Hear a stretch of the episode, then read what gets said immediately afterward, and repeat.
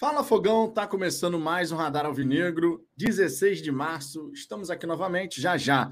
Ricardo Zambuja entrará aqui também nessa resenha para a gente poder falar de Botafogo. Se na hora do almoço eu coloquei na capa da resenha a respeito de ajustes defensivos, agora poder de fogo, justamente para a gente poder falar sobre essa questão da construção de jogadas no Botafogo, a bola parada como grande arma dessa equipe justamente porque a gente precisa falar um pouquinho sobre esse lado da história, né? Parte defensiva, a gente sabe que o Botafogo deu uma rateada, né? Já está com uma estabilidade aí faz algumas partidas. Vinha muito bem, mostrei os números na resenha da hora do almoço. Posso novamente falar sobre isso aqui, mas o mais importante e que eu quero abordar nessa resenha com vocês é o poder de fogo do Botafogo, que fez sete diante da equipe do Brasiliense mas o ataque não vem funcionando tão bem assim, né? A bola parada não. Bola parada é o grande ponto forte desde 2022, mas a gente precisa ir além. Afinal de contas, para encarar os próximos adversários, pensando nos próximos desafios, Sul-Americana, Brasileiro, as principais competições, né? Copa do Brasil também na terceira fase, mas a gente ainda deve pegar uma equipe de Série B, Série C, Série D, de divisões inferiores, portanto, a gente tem que realmente ver o Botafogo crescer e evoluir nesse aspecto. É claro que a chegada de reforços é importante nesse quesito, especialmente aqui pensando em dois pontas, um ponto esquerdo, um ponta direita. Não sabemos se no fim das contas o Botafogo vai buscar esses atletas nessa reta final da janela. Lembrando, menos de três semanas para fechar a janela de transferências, essa primeira de 2023. O Botafogo até aqui contratou quatro jogadores e todos os botafoguenses sentem falta de outras peças para que de fato a gente possa ver esse time crescer e as opções de qualidade ofensiva possam estar mais evidentes aí para todo mundo, né? A nossa percepção de qualidade em relação à fase ofensiva do Botafogo reduziu depois da saída, especialmente do Jefinho, mas também considerando aqui o papel importante que o Júnior Santos fez pela direita, né? O Sauer não tinha condições de jogo no ano passado, o Piazon também era pouco utilizado, e agora, sem, os, sem o Júnior Santos, o Piazon vem sendo utilizado à torta e à direito, né? Será que ele vai continuar? O contrato dele vai até meio do ano, a gente também fica se questionando essa situação. Enfim, vamos conversar bastante sobre o Botafogo aqui nessa hora. Eu ia falar hora do almoço, porque eu estou perdido nos horários. nessa, às 10 da noite aqui, a gente começando essa resenha para falar do Glorioso. Deixa o seu like, é sempre importante a contribuição aqui de vocês com a audiência, mandando mensagens, dando aquele apoio, aquela moral, concordando, discordando, com respeito. Todos são bem-vindos, vocês sabem disso. Se inscreva no Fala Fogão, faltam oito inscritos para a gente ultrapassar a barreira dos 28.900. Oito inscritos. Se você está acompanhando essa resenha e ainda não é inscrito no Fala Fogão, dá essa moral, clica em inscrever-se, que já já a gente vai bater os 29 mil. Com a ajuda de vocês, os 30 mil já são uma realidade também. Antes de mais nada, vamos dar aquela passada na, na, na Copa do Brasil. Tem mais um joguinho acontecendo. O Vasco está em campo nesse momento, enfrentando a equipe do ABC. Está empatando em 0 a 0 segundo informação aqui do Google mas é legal a gente poder dar uma passada aqui em relação aos resultados que a gente vem tendo nessa, nessa segunda fase da, da, da Copa do Brasil, né? Botafogo avançou, muito bem, obrigado, vencendo por 7 a 1 mas tivemos outros confrontos. Então, antes da gente falar sobre essa questão do poder de fogo do Botafogo, só para a gente poder passar por essa informação aqui, que é importante, o Botafogo vai estar no pote 1 do sorteio da terceira fase da Copa do Brasil e já já eu mostro aqui equipes que o Botafogo pode vir a enfrentar nessa fase da competição. Eliminamos o Sergipe na Bacia das Almas, é verdade, mas avançamos e agora 7 a 1 para cima do Brasiliense. Vamos dar um confere aqui ó, os resultados dessa segunda rodada. Lembrando que na primeira rodada, a equipe da Série A que foi eliminada foi o Cuiabá. O Cuiabá perdeu logo de cara na Copa do Brasil. Agora, nessa segunda rodada, tivemos outros resultados nesse sentido. Mas vamos lá, ó. Brasil de Pelotas eliminou a Ponte Preta, Bahia eliminou o Camboriú, o Remo eliminou o São Luís, Tombense eliminou o Retrô, Náutico eliminando o Vila Nova, Botafogo de Ribeirão eliminando o São Raimundo, Santos passou pelo Iguatu com tranquilidade, Curitiba, no sufoco, 6 a 5 nos pênaltis, eliminou a equipe do Criciúma. O Maringá eliminou Marcílio Dias. O América Mineiro, também de Série A, segue firme, eliminando o Santa Cruz. Nova Iguaçu, 5 a 2 para cima do Nova Mutum. Eu dou destaque aqui ao Nova Iguaçu, porque é uma equipe carioca, né? O Volta Redonda aqui também eliminou o Atlético Goianiense ontem nos pênaltis. O Ituano, que já tinha eliminado o Corinthians no Campeonato Paulista nas quartas de final, eliminou novamente nos pênaltis uma outra equipe importante do futebol brasileiro, o Ceará, que nessa temporada está na Série B. E o Águia de Marabá eliminou Goiás. Pois é, meus amigos, mais uma equipe aí caindo na Copa do Brasil. Goiás, o, além do Goiás, aqui destacando a outra equipe aqui que eu queria destacar, não. Por hora é só o Goiás. A outra equipe é o Red Bull Bragantino. Ó. Red Bull Bragantino perdeu por 3 a 1 para a equipe do Ipiranga, fora de casa. CRB venceu por 5 a 0 o Operário de Mato Grosso do Sul. Botafogo 7 a 1 para cima do Brasiliense. O Grêmio passou também, vencendo por 3 a 0, placar construído esse na segunda etapa, para cima do Ferroviário. E o Vasco vai empatando em 0 a 0 em São Januário, diante da equipe do ABC. É o último confronto o CSA já tinha jogado mais cedo, venceu a equipe do Brusque. E aí, meus amigos, quais são as equipes que o Botafogo pode enfrentar? Equipes que estão aí no pote 2. O CSA está no pote 2, o Ipiranga está no pote 2, o CRB está no pote 2, o Volta Redonda está no pote 2, Águia de Marabá está no pote 2. Enfim, todas essas equipes que eu vim falando aqui, que, que se classificaram nessa segunda fase e não são da Série A do Campeonato Brasileiro, essas equipes de divisões inferiores estão no pote 2. Botafogo pode pegar Ituano, Nova Iguaçu, o Maringá também pode ser um adversário. O Curitiba existia a possibilidade dele ficar no pote 1 ou pote 2. Mas, de acordo com as equipes que estão se classificando, se o Vasco confirmar essa classificação, Curitiba vai para o pote 2. É o único time de Série A que fica no pote 2. Tá? Esse é um ponto importantíssimo aí para ser destacado. Vamos dar uma olhadinha aqui além dessa, dessa questão, deixa eu dar uma olhadinha aqui, só um, um mini confere nas estatísticas do jogo do Vasco. Ó. Minuto, estatísticas aqui. Não tem nada falando, minuto a minuto, também não tem nada. O Google está muito bem informado a respeito dessa partida. Está muito bem informado. Minuto a minuto não tem absolutamente nada. Estatísticas só falam em probabilidade de vitória. Segue 0 a 0 em São Januário. Queria trazer aqui para saber como é que estava a partida, em termos de estatísticas e tudo mais, mas vou ter que buscar em outro site. De repente, no Sofá Score, a gente consegue dar uma olhadinha aí para ver como é que está acontecendo esse jogo do Vasco. O nosso glorioso Jefferson Soares dizendo que o jogo está horrível. é uma bela referência. Vamos dar uma olhadinha aqui no Sofá Score? Só para dar aquela passada na Copa do Brasil, né? Passei por todos os resultados. O Vasco está jogando nesse momento. É a última equipe aí para definir. ABC o Vasco avançando para a terceira fase da Copa do Brasil. Vamos dar uma olhadinha aqui nas estatísticas dessa partida, só para saber como é que está se desenrolando. Eu não estou acompanhando, por razões óbvias. Estou aqui fazendo essa resenha com vocês, né? Deixa eu dar uma olhadinha aqui, ó. Vasco e ABC. Deixa eu ver. Vasco e ABC está rolando agora. Estatísticas de Vasco e ABC. Bora, meu querido, abre aí. 41 minutos da primeira etapa. E dificuldade de abrir as estatísticas. Agora vai. Estatísticas. Ó, nesse momento, o Vasco tem 70% de posse de bola nesse primeiro tempo, 30% do ABC, seis finalizações do Vasco, duas da ABC, mas o Vasco não acertou o gol. O Vasco não acertou o gol.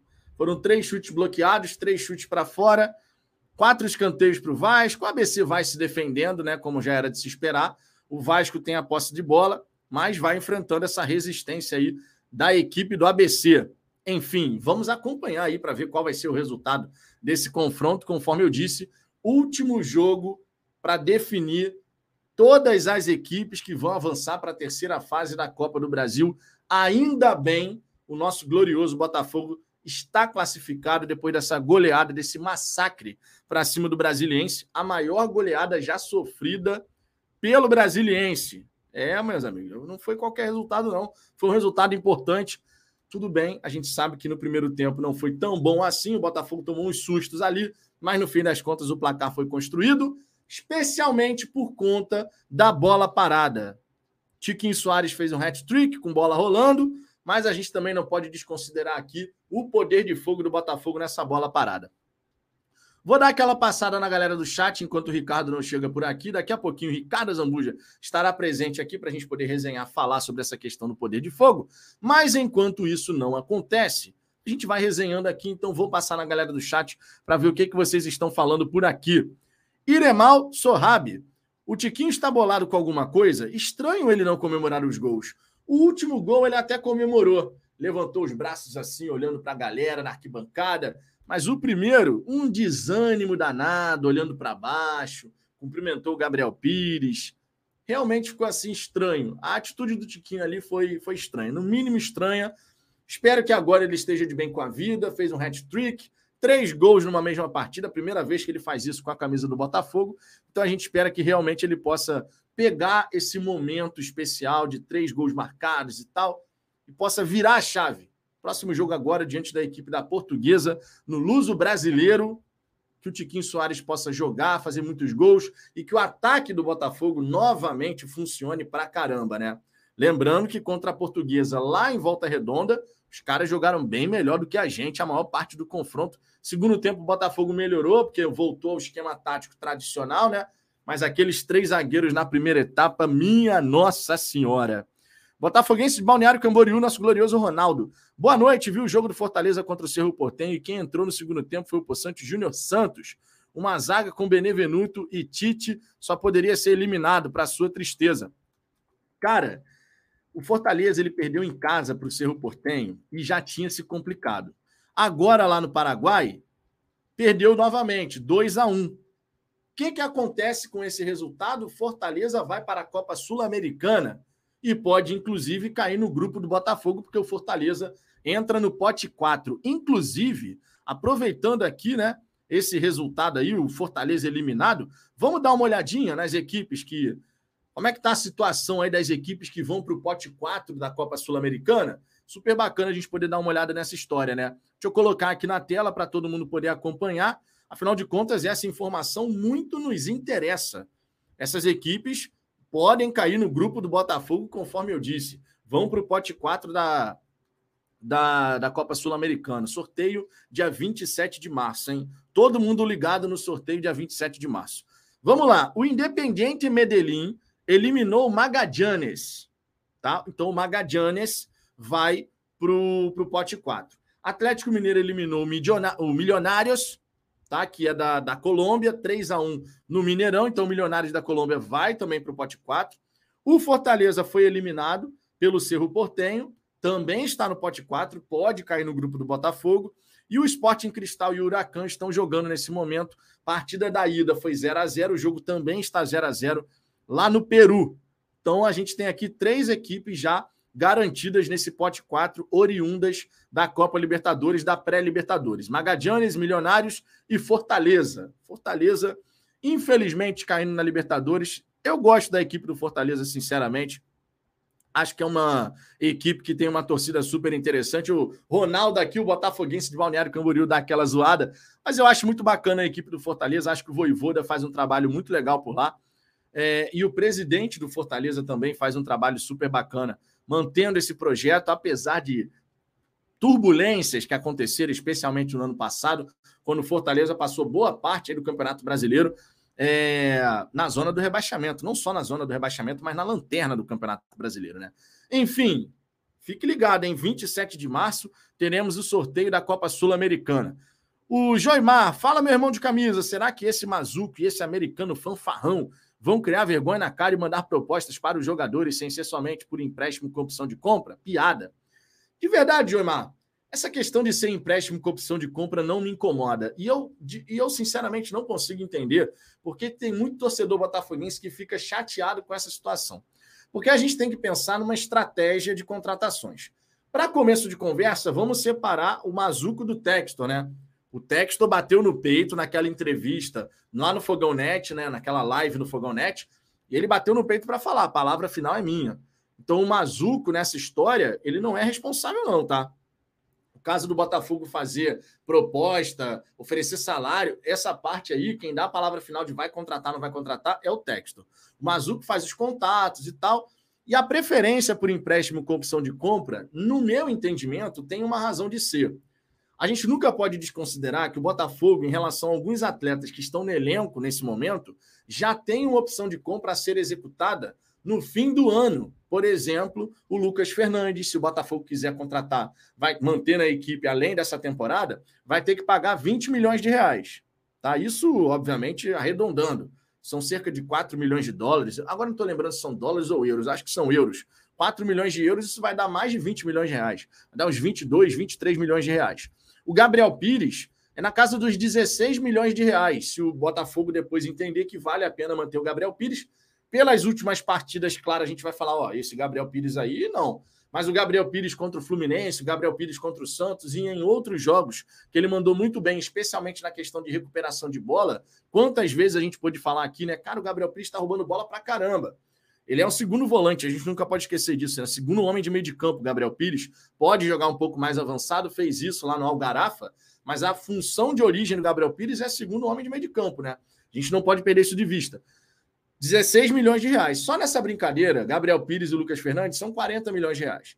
Aí tem o Luiz Henrique, que hoje ninguém pensa, pô, pagar para ter o Luiz Henrique. O Luiz Henrique, pô, até, até tá entrando bem nesses últimos jogos, mas justifica você pagar uma grana tão violenta para poder garantir a permanência do Luiz Henrique? Nesse momento, não. Mas se o, se o garoto começar a jogar para caramba, aí o Botafogo já vai estudar essa possibilidade. E se tiver que contratar o Luiz Henrique, o que, é que vai acontecer?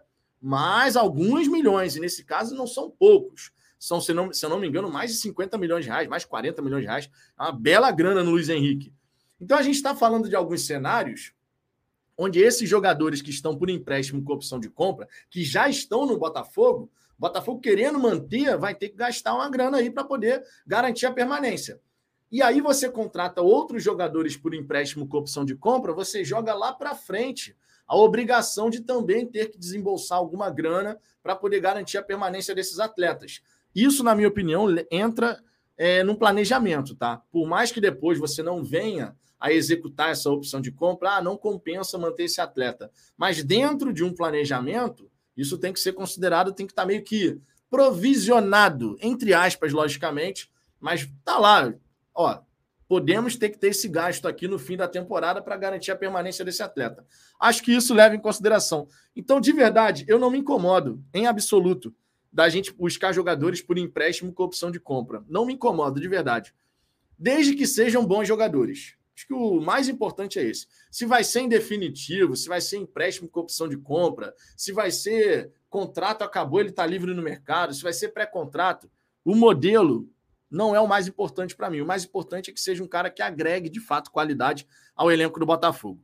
Valdemir dos Santos, olha, Vitor, 68 anos, sou torcedor, há 68 anos sou torcedor do Botafogo. O que eu vejo agora é uma torcida raivosa que não se organiza para exigir do investidor seriedade na administração do nosso time. Cara, os torcedores têm cobrado, tá? A gente não pode falar que a torcida do Botafogo não está cobrando. É claro que você vai ter níveis de cobrança, né? Vai ter o torcedor que é mais tranquilo, que vai levar a coisa, ah, cara, vamos embora, as coisas estão progredindo gradativamente. Vai ter aquele torcedor mais imediatista que vai querer as coisas para ontem, então ele vai ser muito mais exaltado na sua cobrança. Mas a gente vê a torcida do Botafogo cobrando, cara. Eu vejo direto assim nas redes sociais. A gente já fez as nossas cobranças aqui também. Em relação a essa questão de reforços, a gente já falou aqui há muito tempo que, na nossa opinião aqui do canal, Botafogo tinha que ter garantido essas contratações lá até o dia 9 de janeiro, que era a data da reapresentação. Depois passou, ah, vai ser depois do dia 31 de janeiro. Então, até o final de fevereiro. E a gente já está aí no dia 16 de março. Então, cara, as cobranças vão sendo feitas. A gente sabe que o Botafogo enfrentou desafios financeiros, mas de verdade, se esses desafios impedissem 100% contratações de acontecerem, nem o de Plácido tinha chegado. Essa é a grande verdade. Isso só falando de, do de Plácido, tá? Isso só falando do de Plácido. É, Marcelo Francisco, esse treinador do Vasco, pegou ontem Segue 0 a 0 Vasco e ABC deve estar no intervalo nesse momento. Eu aqui não estou acompanhando mais o resultado. Segue 0 a 0 Bom, em tese, pelo menos, né? Deixa eu ver aqui. Segue 0 a 0 está no intervalo. Vasco e ABC, o Vasco aí, segundo consta, a galera dizendo que o Vasco tá jogando nada. O Douglas aqui dizendo, Vasco jogando nada, que continue assim. Aquela rivalidade, né, Douglas? Jefferson Soares, Vitão, percebeu que os jogadores não comemoraram com o Castro nenhum dos sete gols? Percebi, mas isso não me incomoda de verdade, até porque não é costumeiro a gente vê o time do Botafogo, faz um gol, vai todo mundo lá no banco, abraça o treinador. Já aconteceu, mas não é que isso aconteça o tempo inteiro. Então, de verdade, essa questão de não ter ido comemorar com o Castro, eu acho que é uma coisa assim, normal. Se a gente for muito sincero, e a gente deve ser, quantas vezes de fato a gente vê o Botafogo faz um gol e vai lá todo mundo no treinador abraçar o cara? Não é comum nesse time do Botafogo, né? O Douglas dizendo que o ABC tá jogando com uma linha de cinco na zaga. É, é meu irmão faz aquela faz aquela aquele ferrolho lá atrás, dificulta a vida do time do Vasco, o Botafogo com nove. A gente nunca pode desconsiderar isso, né? O Vasco realmente vem no melhor momento que o Botafogo, é verdade, mas o Botafogo com nove dificultou a vida do Vasco para poder realmente de ganhar aquele clássico. Tanto é que a torcida elogiou a organização defensiva do Botafogo. E isso que surpreendeu todo mundo depois, porque, cara, um time que foi organizado com nove contra onze depois não consegue ser organizado para impedir investidas do Sergipe, Resende, Portuguesa, Brasiliense, chamou muita atenção justamente por conta disso, né? Marcílio Ribeiro, Nilton, vai lotar nos Jogos da Sul-Americana. Eu espero que sim, cara. Eu espero que sim. É a grande chance de título que o Botafogo tem nessa temporada. A gente sabe que é uma competição importante, a gente sabe que tem condições de o time voltando àquele grau de competitividade que a gente vinha apresentando. O time realmente poder chegar forte e a gente buscar, cara, chegar o mais longe possível, de preferência na decisão. E aí, meu camarada, chegando na decisão, se isso acontecer, só a vitória. O Botafoguense não merece. Vou falar de novo que eu já falei aqui no canal. O Botafogo conseguindo chegar na final da Copa Sul-Americana nessa temporada, hoje, hoje, a gente pode até falar, pô, cara, hoje jogando o futebol que vem apresentando, ah, beleza, goleou o Brasiliense. Primeiro tempo, o Brasiliense deu vários sustos na gente. Então, se a gente pegar assim um apanhado geral do jogo do Vasco para cá, do jogo do Flamengo, mais especificamente para cá, a gente fala, pô, jogando esse futebol não chega em lugar nenhum, né? Sendo sincero. Agora, se organizando, conseguindo voltar aquele grau de competitividade, um time que pouco deixa o adversário jogar, o Botafogo chegando na decisão, seria maltratar, maltratar demais o coração do botafoguense a gente chegar numa decisão, depois de 28 anos sem ter a chance de ganhar um título de expressão, seja nacional ou internacional, e o Botafogo não ganhar a decisão. Pô, isso não pode acontecer, meu irmão. Eu já estou batendo na madeira desde já. Porque se o Botafogo conseguir chegar na final da Copa Sul-Americana, esse título tem que vir de qualquer maneira, meu irmão. Tem que vir de qualquer maneira. Carlos Eduardo, Fortaleza ganhamos duas vezes ano passado. Se cair no nosso grupo, azar deles. Ah, não, com certeza. O Botafogo seria favorito, claro, jogando futebol, né? Jogando futebol. Esse é um ponto extremamente importante.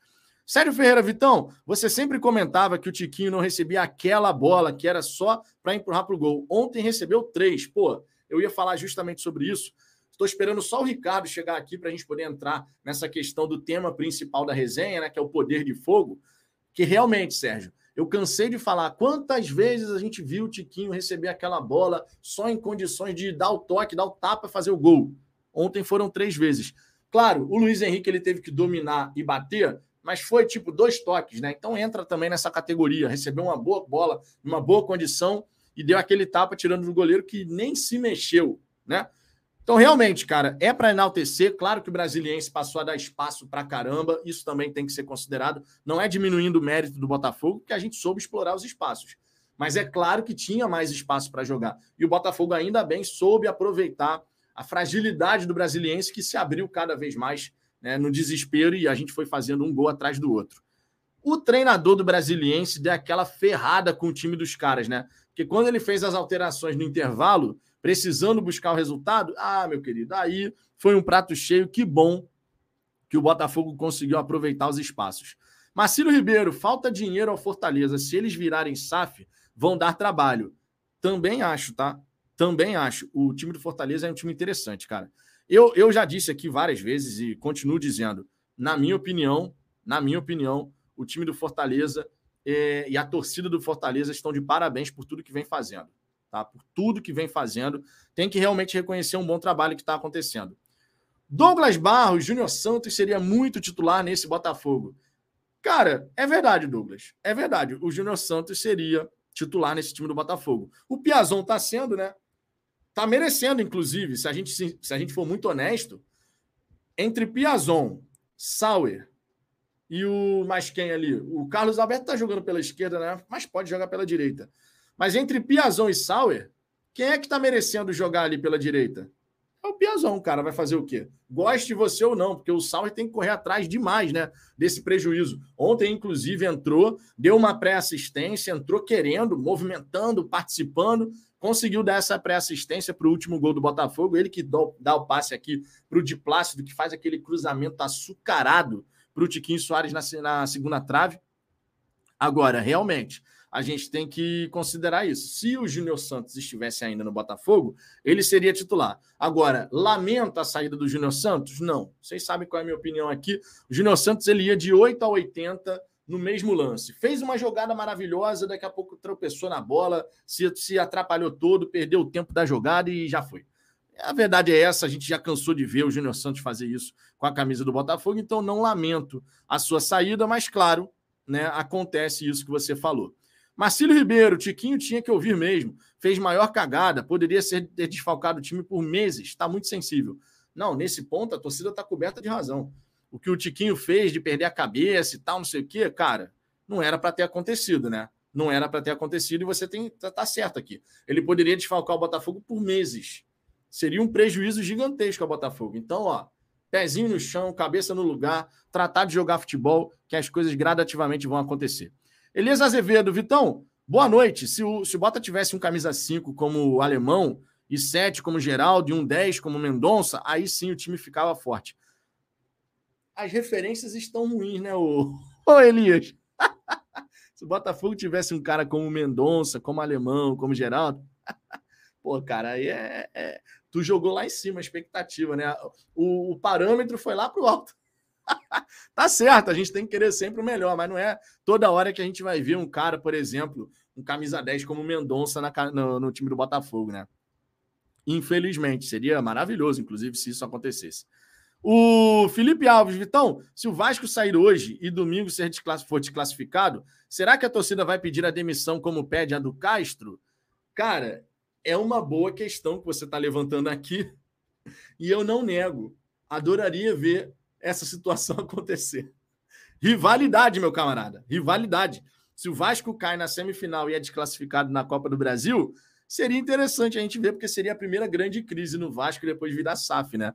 Nós tivemos a nossa, nós estamos no meio ainda de uma, né? Buscando sair, questão dos resultados aí. O resultado contra o Brasiliense dá aquela suavizada, mas ainda não é. Pô, não, agora o Botafogo já tá tudo bem de novo. Ainda não é o caso. A gente tem que realmente conseguir repetir a dose em outras partidas.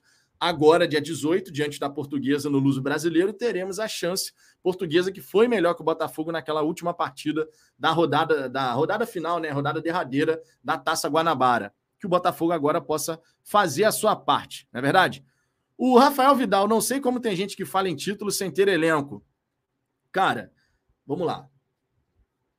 Por que, que a gente fala? Porque eu, pelo menos, falo sobre possibilidade do Botafogo chegar em final de Sul-Americana, mesmo que a gente não tenha o melhor elenco do futebol brasileiro e tal, não sei o quê. Porque quando a gente olha para a competição, ela tem esse perfil. O Atlético Goianiense, que ontem, inclusive, foi eliminado o Volta Redonda na Copa do Brasil, o Atlético Goianiense, que foi rebaixado no Campeonato Brasileiro, foi semifinalista e quase chegou na decisão foi rebaixado no Campeonato Brasileiro e quase chegou na decisão, deu mole na semifinal para o São Paulo, conseguiu fazer o placar na primeira partida, mas lá no Morumbi não conseguiu sustentar. O São Paulo, que também não tinha um elenco maravilhoso, chegou na decisão, foi derrotado, derrotado por Del Valle, merecida a vitória do Del Valle na decisão da Copa Sul-Americana do ano passado, mas também chegou na decisão. Se você parar para pensar, a Copa Sul-Americana permite que alguns times que você não dá nada por eles acabem avançando. É claro que a gente espera que o Botafogo reforce, tenha mais opções de qualidade nesse elenco. Tá todo mundo nessa expectativa nessa reta final de janela. Vai chegar ou não vai chegar novos jogadores? A gente fica na expectativa que sim. E isso acontecendo, é claro que vai ser muito positivo. Agora, o que eu falei aqui, sempre para deixar bem claro, é: nesse momento, jogando o futebol que o Botafogo está jogando, porque mesmo tendo goleado o Brasiliense, eu não posso desconsiderar o que aconteceu no primeiro tempo. O primeiro tempo poderia ter tranquilamente terminado 3 a 3 3 a 2 que o Brasiliense teve chances para isso, para fazer os dois, três gols, assim como o Botafogo fez seus três gols e teve inclusive uma chance para fazer mais um, né, com o Carlos Alberto. Então, o Botafogo até aqui, ele perdeu aquela estabilidade defensiva e a fase ofensiva, tirando o jogo do Brasiliense, porque a gente tem que ver se isso vai se confirmar, por exemplo, diante da equipe da Portuguesa, ou se a gente vai continuar tendo muita dificuldade de construir, esse ponto tem que ser observado. Mas pegando os números do Botafogo, o desempenho recente do Botafogo, é claro que a gente fala, pô, jogando isso aí não chega em lugar nenhum. Agora, sendo novamente competitivo, com a fase defensiva muito bem estruturada, pressão no homem da bola para evitar lançamentos nas costas da nossa zaga, isso acontecendo, aí, cara, a Copa Sul-Americana permite você sonhar com essas possibilidades. Agora, todo mundo concorda, claro, o Botafogo tem que reforçar, porque dessa maneira a gente tem maiores probabilidades de conseguir fazer uma grande Copa Sul-Americana, um grande Campeonato Brasileiro e também uma grande Copa do Brasil. E tomara que isso aconteça, claro, né? O PC PCCCV, PCCV, PCCV, PCCCV. Letra pra cacete aqui. Ademir, o Botafogo sondou e no final vai para outro time. Botafogo é arame liso, pega, pega ninguém. Bom, não sabemos se de fato o Botafogo avançou com uma proposta. Segundo consta, o Botafogo chegou a fazer uma consulta, mas não avançou efetivamente com uma proposta. E a informação que teve hoje é que o time dos Estados Unidos, eu, não, eu sinceramente não cheguei a ler o nome do time, mas teria oferecido 2 milhões e meio de dólares para levar o Ademir. Ademir, que foi muito bem no América Mineiro. Quando chegou no Galo, a torcida do Atlético Mineiro gostou bastante da movimentação de mercado, mas ele não aconteceu por lá. Né? Então, assim, cara, não sei sinceramente se o Botafogo avançou com aquele interesse, eu quero Ademir de qualquer maneira. Não sei, não sei. Aí a gente vai ter que aguardar para ver o que, que acontece. Ricardo Lages, acho que essa característica apresentada pelo Di Plácido e se confirmando tem tudo para casar com o futebol do Sauer. Ontem pareceu que o Sauer entrou com outra disposição. Pareceu não. Ontem o Sauer entrou com outra disposição. O Sauer entrou com outra disposição e é bom que entre mesmo. Porque o Sauer, a batata dele tá assando, né, meus queridos? A batata dele tá assando. O Sauer tem que provar que realmente merece uma oportunidade como titular no time do Botafogo. Todo mundo imaginou que esse campeonato estadual seria o momento dele. Seria o momento do Sauer chegar e, ó, essa vaga é minha, essa ponta direita é minha. E teria sido maravilhoso, sinceramente. Se o Sauer tivesse mostrado aquilo que a gente tinha expectativa de ver, de pô, cara, a lateral direita, a ponta direita a gente está tranquilo. Mas não foi isso que aconteceu. Ele foi preterido pelo Piazon e foi preterido também pelo Carlos Alberto. E nunca é demais lembrar. O Carlos Alberto entrou contra o Nova Iguaçu, estava bem naquela partida, tomou pancada no tornozelo, saiu, ficou machucado algumas rodadas. O Sauer estava à disposição. Quem entrou foi o Piazon. E no fim das contas, quando o Carlos Alberto voltou a ficar à disposição, ele tomou a frente de novo do Sauer. Então, cara, o Sauer tem que correr muito atrás nesse momento. Essa é a grande verdade. Não dá para a gente pensar de outra maneira, sinceramente, em relação a isso. Tamo junto. Sérgio Ferreira, Vitão, como está a negociação do passe do Cláudio Pantufa? Evoluiu? Ele chega antes do fechamento da janela? Antes do fechamento da janela, o Cláudio Pantufa não chega, não. Mas como ele é um agente livre no mercado, a gente está negociando com a empresária dele para ver se Cláudio Pantufa pode reforçar a equipe do Fala Fogão no pós-jogo, nos pós-jogos aqui do Campeonato Brasileiro, né? Vamos ver se a gente consegue esse reforço para nossa bancada aqui durante o Campeonato Brasileiro. Talvez não seja possível em, todas as, em todas as partidas. Estamos negociando os, os termos aqui para ver se a gente pode contar com o nosso glorioso Cláudio Pantufa. Meu irmão, essa daí é complicada, essa situação do Cláudio, rapaz. Ele falou que ia voltar na semifinal do Campeonato Estadual, aí o Botafogo é eliminado antes de chegar na semifinal do Campeonato Estadual. Taça Rio não conta, né? Taça Rio o Botafogo tem que ganhar, tem que buscar, mas não, não é semifinal do campeonato estadual, né? Vamos ver se no Campeonato Brasileiro Cláudio Pantufa volta. Ou quem sabe antes, né? Pós-jogo da Copa Sul-Americana, para a primeira partida do Botafogo na competição continental, é fora de casa. Botafogo é pote 2. Então a nossa campanha na, na Copa Sul-Americana, na fase de grupos, vai ter o seguinte desenho: fora de casa, mandante, mandante. Fora de casa, fora de casa, fecha como mandante. Então, esse é o desenho aí da tabela do Botafogo no, na Copa Sul-Americana. Tomara que a gente, logicamente, né, possa é, avançar. Lembrando sempre que o desenho da Copa Sul-Americana sofreu modificação. Os primeiros colocados da fase de grupos avançam direto para as oitavas de final. E as equipes que são oriundas da Copa Libertadores, que terminaram em terceiro lugar, jogam contra o segundo colocado da fase de grupos da Sul-Americana, um playoff das oitavas. Isso já acontece, por exemplo, na Europa League, né? A gente tem confrontos assim: times que vêm da Champions enfrentando equipes que já estavam na Europa League, mas não avançaram em primeiro na sua chave. Então a Comembol copiando esse sistema lá da Europa League. O Kid, de Vitão, você não vai mandar um beijo para mim? Que preconceito é esse? Um beijo para você, Kid. Eu não preciso ler a segunda parte. Um beijo para você, Kid. O Manas do Davi, o Juba vai acabar parando no Palmeiras ou Urubu da vida. O garoto é muita bola tem que descer no Recife logo e desenrolar de forma séria e respeitosa. Anota aí. Bom, segundo consta, o Botafogo tem buscado manter conversas com a equipe do esporte. O próprio empresário do atleta disse que isso aconteceu. Outras equipes também estavam interessadas, por exemplo, o Vasco, Internacional, pelo que parece, também ficaram de olho. E, além disso, o Palmeiras também teria surgido como uma possibilidade. Se vai acontecer alguma dessas negociações, a gente não sabe. Botafogo tentou, está conversando com o esporte, o contrato dele vai até 31 de agosto. Botafogo, qualquer equipe pode assinar um pré-contrato, mas aí ele só poderia voltar a jogar na próxima temporada, né?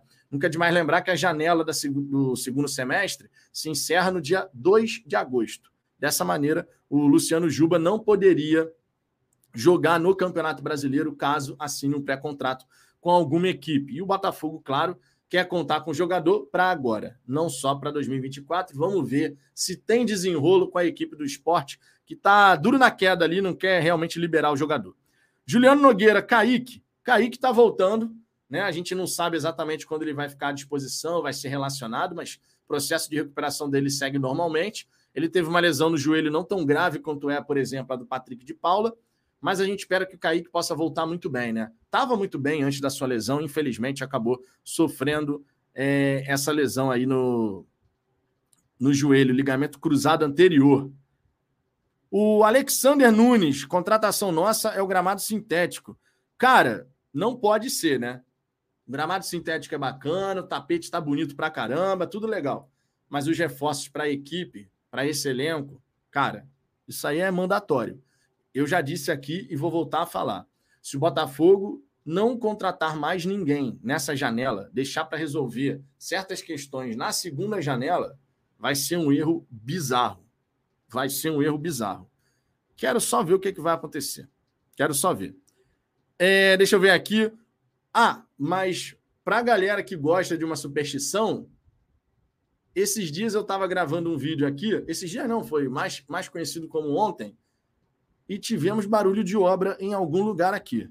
Para a galera que gosta dessa superstição, fica aí o recado. Será que teremos novidades? O Manas do Davi. Boa noite, Vitão. O jogador que, mesmo com o jogo duro do presidente do esporte, não se pode perder, se chama Luciano Juba. 2, 3 milhões ele é liberado. Baita jogador, nível Jefinho para cima. É o que eu acabei de falar sobre ele, né? O esporte faz jogo duro. Vamos ver se o Botafogo consegue convencer a equipe pernambucana e também o atleta, né? E também o atleta. O Pedro Henrique, saudade do Kaique, mesmo com poucos jogos, já tinha virado fã, tomou conta da posição na época, com certeza. Juan Bernardo, Vitão, você acredita em alguma contratação ainda nessa janela? Cara, acreditar 100% eu já não acredito, não. Vou ser muito sincero com vocês. Eu começo a ter uma certa dúvida cada vez maior se o Botafogo de fato vai trazer mais alguns jogadores aí nessa janela. Eu começo a ter essa dúvida dentro de mim cada vez maior. Agora, esperança, esperança eu vou ter até o último instante.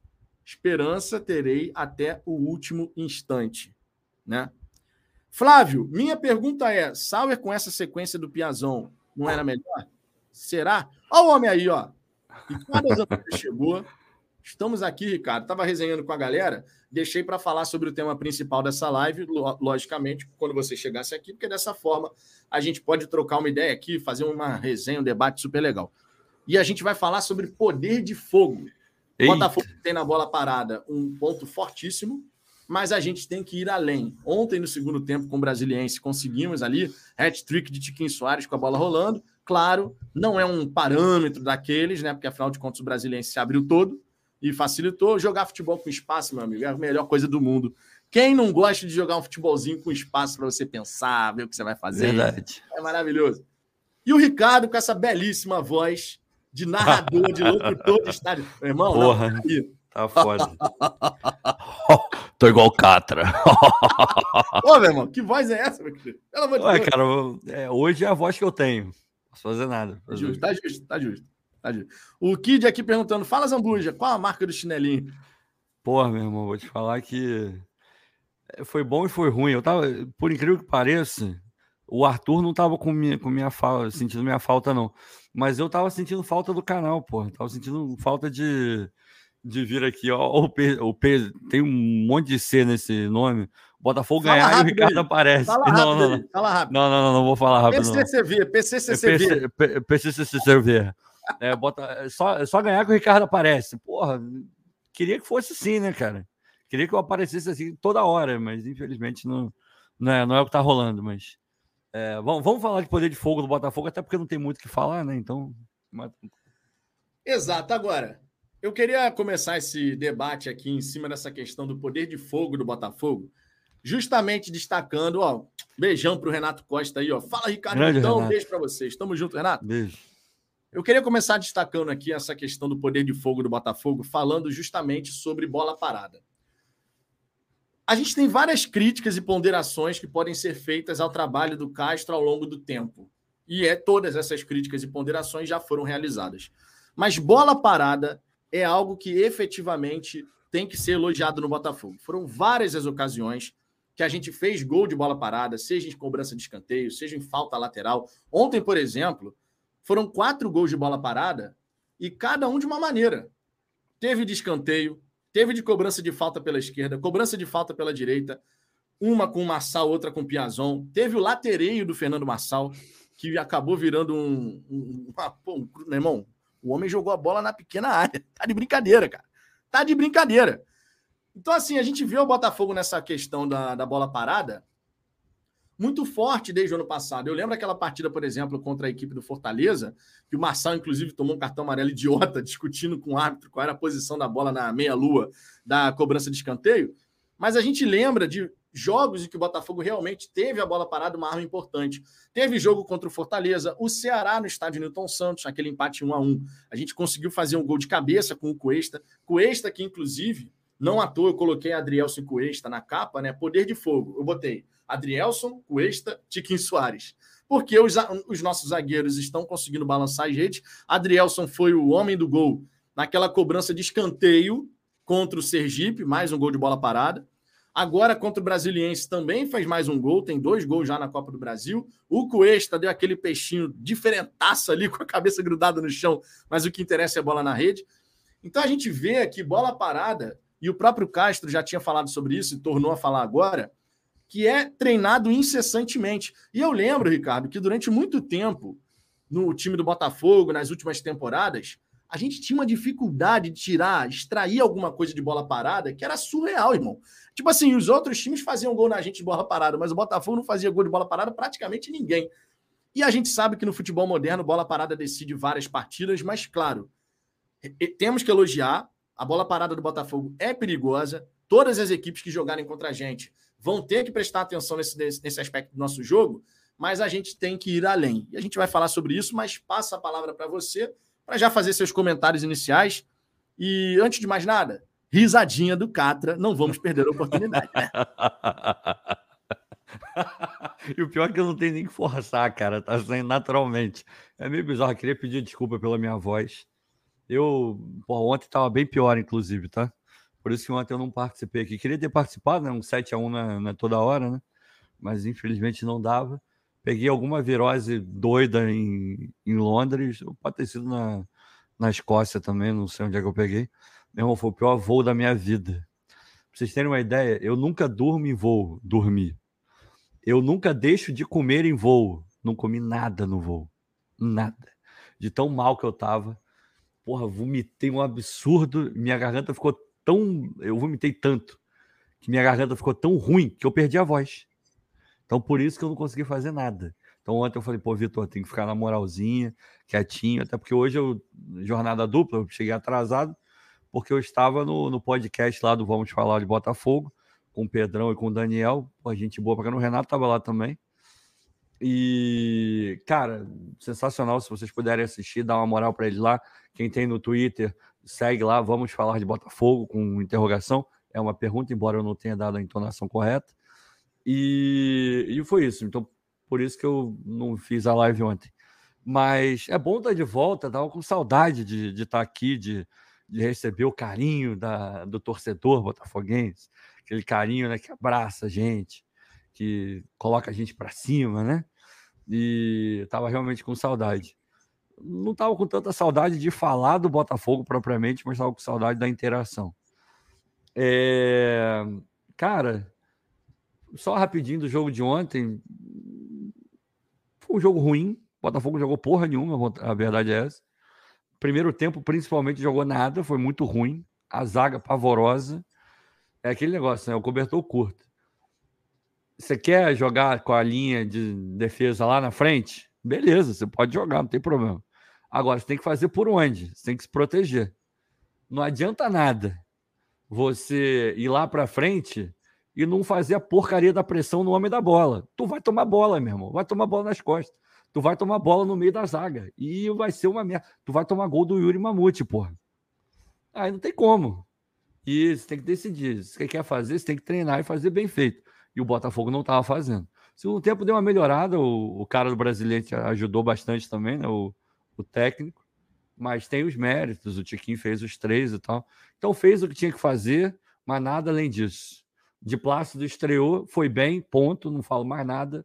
Vamos acompanhar os próximos jogos para a gente poder ter alguma noção do que esse cara pode realmente jogar. O primeiro tempo foi ruim, o que era esperado. Chegando agora, o time meio zoneado, então entregou ali o, o que eu achei que ele ia entregar mesmo. Mas no segundo tempo ele foi bem. Mas melhor parar por aí, vamos esperar. E é isso, acho que para o primeiro primeiro, primeira fala já está de bom tamanho. E vamos falar aí desse poder de fogo do Botafogo que me preocupa, mas eu vou, eu vou te falar, cara, que o que me preocupa mais é que o Botafogo ele é, ele é meio dualista, né? É, quando tá bem atrás, tá mal na frente. Quando tá bem na frente, tá mal atrás. É um negócio meio doido. Então, porra, por que que não, a gente tem que achar um equilíbrio, né?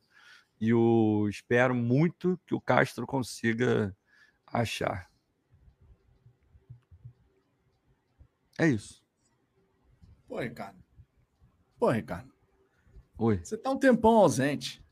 Você quer Tava que eu fale mais do Quer que eu fale do. Quer que eu fale do que aí, eu fiz? Aí, pô, normalmente tu faz uma introdução de 20 minutos, pelo menos. É, pelo menos é, 20 verdade. minutos falando. Aí agora verdade, foi verdade. super econômico, pô. Chegou, Não, fez um pocket. Então tá. Fez um pocket então, de comentário. Então, então beleza. Eu vou, vou, aumentar um pouquinho. Já que a gente está falando de Botafogo, não tem tanta coisa assim para falar. Vou, vou trazer uns highlights da minha viagem. Porque foi uma viagem baseada em futebol, basicamente. Eu não vou falar que eu fui lá só para isso, porque é mentira, obviamente eu não fui. Mas, cara, é, para quem acompanhou no Instagram e quem acompanhou no, no Twitter também, não vai ser tanta novidade, mas enfim alguns bastidores eu consigo trazer. Ah, eu filmei, tá? Eu fiz, é, eu fiz o tour no Emirates, ou no Emirates, se vocês quiserem. Inclusive, hoje o Arsenal foi eliminado para o Sporting, né? Nos pênaltis. Com o Martinelli per perdendo. Não queria falar nada, não. Mas ah. você foi no estádio para zicar. Logo na sequência, os caras foram eliminados, cara. Irmão, eu, eu, eu sou cara, torcedor... Eu estou começando eu... a ficar seriamente preocupado com você aqui em julho. Não, Pelo amor calma, de Deus, cara. cara. Calma, relaxa aí, relaxa aí. Relaxa aí que é direcionado, fica tranquilo. Eu fui ver o jogo do Tottenham e saí invicto. Um empate e uma vitória. 3 a 0 3 a 0 Ainda vi dois gols do Harry Kane. E um do som com uma partidaça do Richardson. É bom que se diga. É... Mas voltando. Fui para Inglaterra, fui para a Escócia, dei uma, uma, volta lá na Escócia, muito legal, se vocês puderem ir. É, é sempre é uma bela de uma indicação, porque é muito legal. E depois eu fui para Inglaterra. Aí, logo no primeiro dia, desci em Heathrow, como diriam os britânicos. Já fui ver Tottenham e Milan pela Champions League. Meu irmão, que puta ambiente maneiro entro no estádio, estádio do Tottenham novinho pra caramba, já tinha ido lá, né, claro. Na última, na última, no jogo lá do Botafogo e, e Crystal Palace. Fui eu, o Antônio e o William. Antônio Bento e o William. Camarada, gente boa demais. Aí eu falei, pô, eu tenho que vir aqui com um jogo e cumprir. Fui lá ver o, o Tottenham com o Milan. time do Tottenham não jogou porra nenhuma, mas foi legal. Eu vi o Sidorf.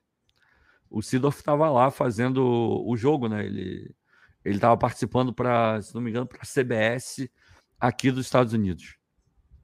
E cheguei muito pertinho, porque eu estava num, num, lugar maneiro no estádio, e deu para chegar muito perto, aí deu para ver. Mostrei o símbolo, o nosso escudo, ele deu uma risadinha e tal. Foi, foi muito maneiro. O jogo foi ruim, porque o Milan não queria jogar nada, e o Tottenham queria jogar, mas não sabe jogar. Então, né, ficou meio complicado a, a, a história. Mas foi muito maneiro, um frio do cacete, meu irmão, que frio. Ainda bem que eu comprei o, o como é que é o, o nome? O cachecol do Harry Kane, porque se não tivesse comprado, eu ia passar um frio violento. Mas beleza, vi esse jogo e tal, foi maneiro, o ambiente muito legal, o estádio sensacional, muito foda. Aí fui ver o, o outro jogo, que era o jogo do contra o Nottingham Forest. Aí, mesmo, foi um passeio. Desde o primeiro momento, Tottenham dominando e, e eu, eu fui o, o amuleto. Claramente ganharam porque eu estava lá. E claramente. E o Harry Kane fez o gol na minha, na minha cara, assim, foi na minha frente.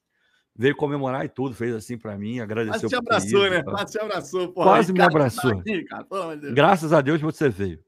Fiquei puto de não ter visto o Scarpa, porque o Scarpa nem no banco ficou. Mas o Danilo também não entrou, mas o Danilo estava aquecendo, então deu para ver e tal. Mas foi um passeio, o Nottingham Forest nem viu a, a cor da bola. Mas foi muito legal, foi uma, uma experiência muito irada. Mas aí veio o ponto alto, ponto alto desta viagem futebolística. Eu fui ver Fulham e Arsenal no Craven Cottage mais conhecido como estádio do Fulham. Meu irmão, eu já tinha comprado o tour. Vou falar sobre o tour um pouco depois. Que estádio absurdo. Que estádio foda. O melhor estádio que eu fui. Melhor, melhor, melhor, melhor. Porque eles conseguem aliar a parte. O que é? A Manuela me contando sobre Big Brother. Atualizações. É, eu não vou contar spoiler, não, porque pode ter alguém que está aqui e depois vai ver. Mas a Manuela veio me contar a novidade. É, mas voltando, fui ver Fulham e Arsenal. Atração número um, estádio. Que estádio foda. Que estádio foda. Se forem à Inglaterra e tiverem que escolher um estádio para visitar, Craven Cottage. Por quê? Os caras têm. Eu não sabia disso, eu já ah, sabia que era um estádio foda, mas eles têm é, cadeira de madeira, cadeira original do século XIX do estádio.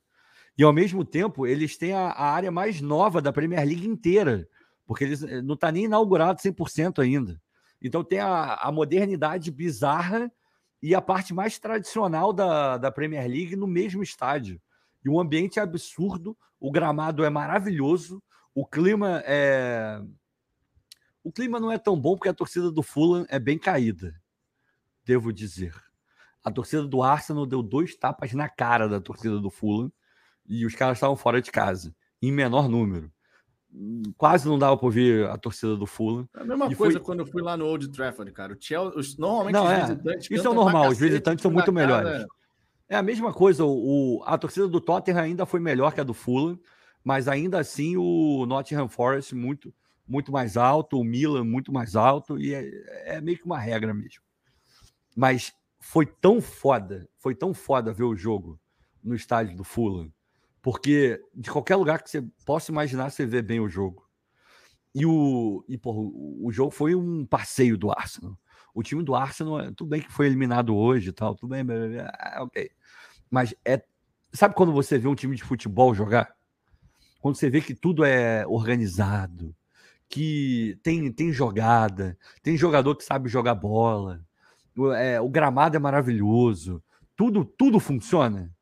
Tudo, só, no, só o VAR que não funcionou, né? O VAR, é, eles têm até um grito lá que eu não vou reproduzir aqui porque é um palavrão, mas em qualquer live do Fala Fogão um pouco mais à noite eu reproduzo. A torcida do Arsenal xingando o, o, o VAR, né?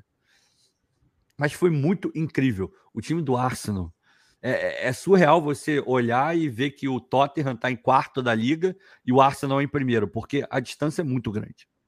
Não tem como o Arsenal ser o primeiro e o Tottenham ser o quarto. O Tottenham tinha que ser o décimo. Pelo futebol que apresenta, pelo nível de, de time que tem, meu irmão, o Arsenal voa. É bizarro que esses caras jogam. O que os Zinchenko jogam é um absurdo. É um absurdo. E eu não dava nada pelo Zinchenko. E é muito bom jogador. Mas muito bom jogador mesmo. Martinelli perdeu pênalti hoje, mas, porra, foda, foda, foda. Aí pula para o dia seguinte. Fui fazer o tour do estádio do Arsenal. Maravilhoso. Eu não tinha, eu não tinha entrado no Emirates ainda. Muito maneiro, muito maneiro, muito maneiro mesmo. E assim que eu entro, eu falo com o cara, o maluco, ah, você é de onde? Do Brasil. Qual é seu time? Eu falei, Botafogo. Ele, o meu time jogou contra o seu ano passado. Aí eu, peraí, pô. Tá na loja do Arsenal? Eu joguei, não joguei contra o Arsenal, eu joguei contra o Crystal Palace. Ele, pois é, eu torço pro Crystal Palace. Aí ele, cara, a torcida de vocês é muito maneira. Vocês é, cantam o jogo inteiro, cara. Foi muito legal ver vocês no estádio. Aí, aí eu falei, cara, que irado, foi muito maneiro, mas me conta melhor essa história de você torcer para um e trabalhar no outro, porra. Não faz muito sentido. Aí ele contou, foi maneiro, eu fiz o tour. O tour do, do Arsenal é muito legal. A voz do, do áudio guia é do João Castelo Branco, que é irado. Porra, lembra minha infância acompanhando na ESPN. Cara, gente boa pra caramba, a gente trocou uma ideia no Twitter também. E, e ele também faz o do Tottenham, embora ele seja torcedor do Arsenal. O tour do Tottenham é mais legal, tá? As pessoas são mais simpáticas, é, muito mais simpáticas. Quando você vai na loja, tem camisa para você comprar. Na do Arsenal não tem camisa para todos os tamanhos, só tinha 3XL. Então eu não comprei nada na loja do Arsenal. Nada. E não foi porque eu não queria. Eu fui, porra, é, com o coração aberto para largar dinheiro ali. E não me deixaram largar dinheiro porque não tinha nada para comprar. Verdade é essa.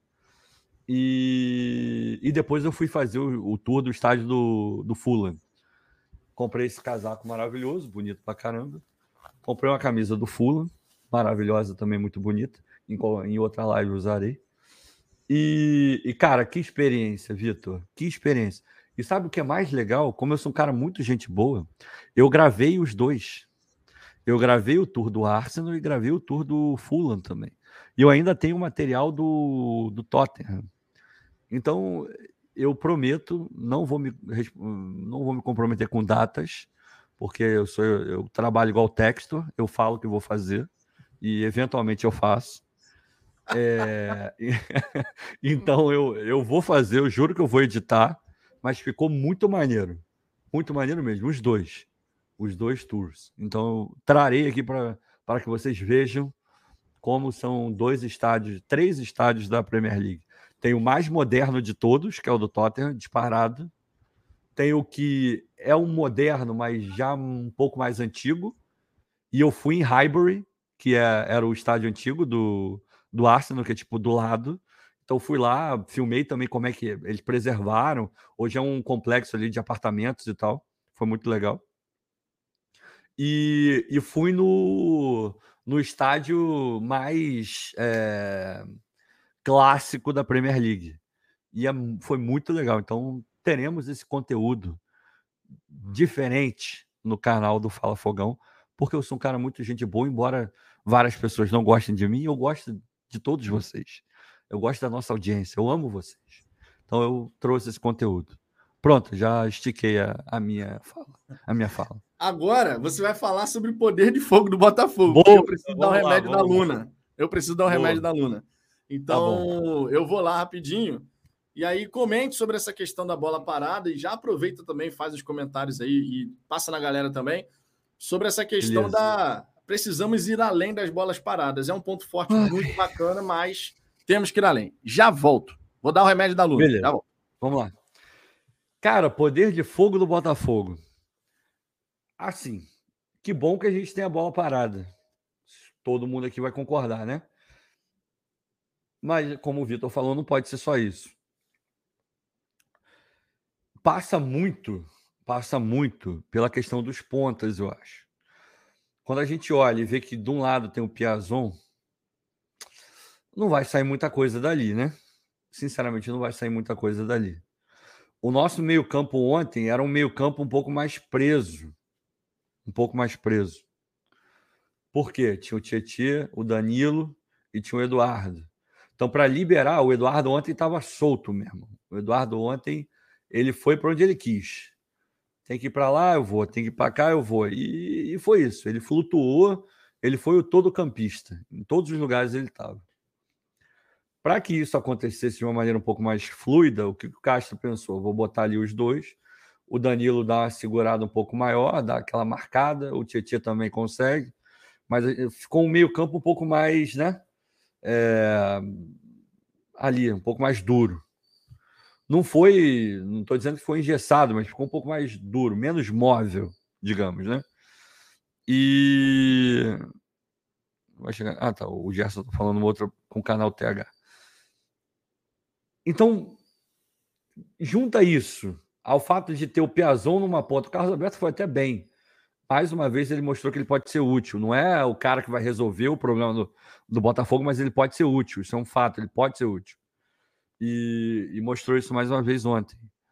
Agora, quando você tem o Piazon, cara, o Piazon, tudo bem que ele, ele não jogou mal ontem. Ele criou, ele deu passe, é, deu assistência ontem, né, no final das contas mas não vai ser um, um, uma baita é, jornada de criação do time.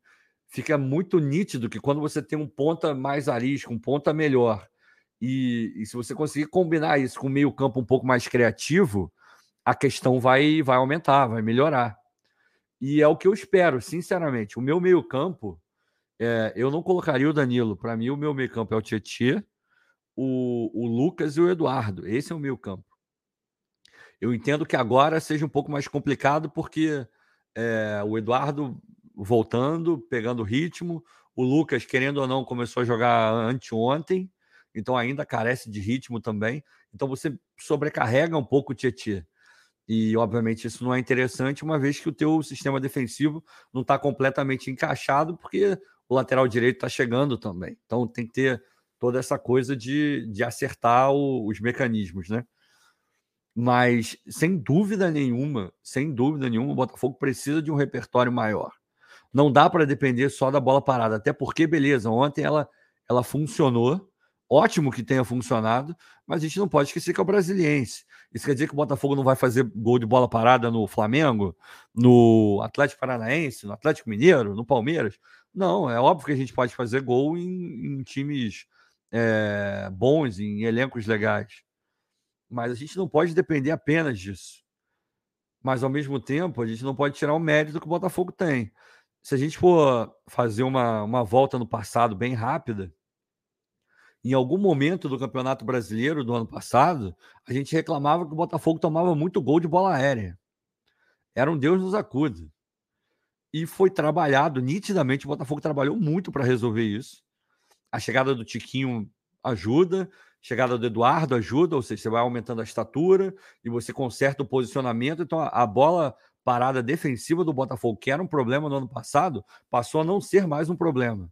E quando vem o Marçal, principalmente o Marçal, você começa a ter uma bola parada de qualidade também na frente. Então o Botafogo chegou num nível que hoje a gente pode falar que é um nível de excelência na bola parada. Agora, não dá para viver só disso. Porque nem todo adversário vai ser o brasiliense. Nem todo adversário a gente vai encaixar a bola parada do jeito que a gente vem encaixando. E, e no Carioca ficou mais do que provado. Teve o jogo de nem a bola parada a gente conseguiu encaixar e faltou. Faltou aquela substância. Então eu acho que passa um pouco pela ponta direita, que a gente não tem, e pelo meio-campo que ele botou, que é um meio-campo um pouco mais preso a partir do momento que você puder arriscar um pouco mais, de botar um Lucas com Eduardo, de repente, se você quiser, você pode botar até o Marlon Freitas, que chega um pouco mais na frente também. Eu acho que a gente vai começar a criar um pouco melhor. E espero eu, espero eu, de todo o meu coração, que chegue pelo menos um ponta direita decente. Pelo menos. Porque vai ajudar absurdamente. Absurdamente. Rapaz, eu tava falando com a galera aqui antes de você entrar na live. Me perguntaram: você acredita que ainda vão chegar alguns reforços? Aí eu respondi assim, cara, cresce dentro de mim uma dúvida cada vez maior nesse sentido. Não, eu acredito porque precisa. Não, eu tenho esperança é, porque é precisa. Isso. É isso. É eu tenho esperança porque precisa. Mas dentro de mim cresce uma dúvida se de fato a gente vai ver o Botafogo caminhar nessa direção. É necessário, sem, sem, sem discussão, é necessário. Mas, cara, essa morosidade para a gente poder trazer qualquer jogador que seja, isso daí tá pegando muito. Tá pegando muito. O é, canal TH Botafogo aqui, Vitão, Luna, já, Luna está doentinha já, cara? Infelizmente, a Luna teve, tá com bronquiolite. Bronquiolite é uma virose, tá? é causada por vírus, mas está tratando. É, parece um resfriado, tá? Parece um resfriado que gera secreção, aquela questão respiratória, né? Mas assim, tomando a medicação, tudo bonitinho, já está recuperando, já está bem mais agitadinha, sabe? Bem, bem mais animada. Mas está melhorando, está melhorando. Isso é o mais importante. A gente foi na, na emergência do hospital esses dias aí para poder tirar qualquer dúvida se estava tudo bem, tirou chapa do pulmão, exame de sangue, não sei o quê, tudo em ordem, só medicação mesmo, e a coisa está avançando. E aí eu fui lá dar o remédio dela, porque é importante, logicamente, né? É, agora, uma questão importante aqui, cara, quando a gente eu estava puxando pela memória jogos do Botafogo em que a bola parada realmente fez a diferença para gente, e ao mesmo tempo, quando a gente olha, por exemplo, para o outro lado dessa moeda, que aí a jogada de construção mesmo, o Botafogo conseguindo fazer a infiltração na defesa do adversário. Eu venho conversando com a galera aqui na hora do almoço, falando muito disso, que o Botafogo ele explora pouco o corredor central e o corredor interno. É claro que a presença do Eduardo pode ser fundamental nessa história. A gente viu a diferença que é você ter o Eduardo ali como meia ofensivo do Botafogo. Tem uma, uma, um diferencial no Eduardo que ele tem um pensamento muito rápido. Ontem, o Di Plácido chegou na linha, não na linha de fundo especificamente, mas chegou para cruzar ali ao lado da grande área.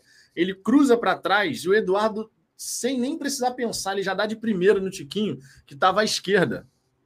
O Tiquinho à esquerda não domina, infelizmente, porque se tivesse dominado essa bola, era saco, meu irmão. Ia, ia ser uma belíssima jogada construída. E o Eduardo, ele mostra que tem essa capacidade de conseguir transformar uma jogada que parece não vai dar em nada, ele encontra um bom passe. Ele é, ele é o cara diferente desse elenco do Botafogo. E a gente precisa muito explorar o corredor central e o corredor interno. Por que, que eu estou falando isso? Porque o Botafogo ele se torna um time extremamente previsível e engessado quando ele só joga pelos corredores laterais.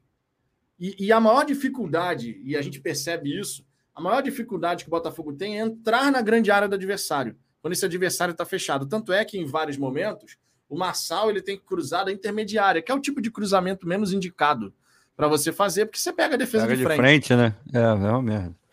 Então, assim, a gente tem um ponto forte que é muito interessante, que é a bola parada, inegavelmente. Você gosta ou não do trabalho do Castro, tem as suas ressalvas ou não, críticas ou não, a parte de bola parada tem que ser elogiado, porque realmente é uma arma importante desde o ano passado.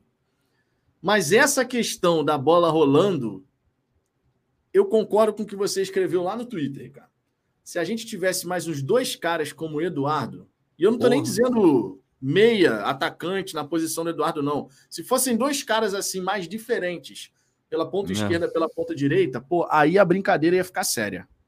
É, eu falei, cara, e, e eu realmente acredito nisso. Para mim, o Eduardo, ele é, é tipo a SAF que deu certo, sabe?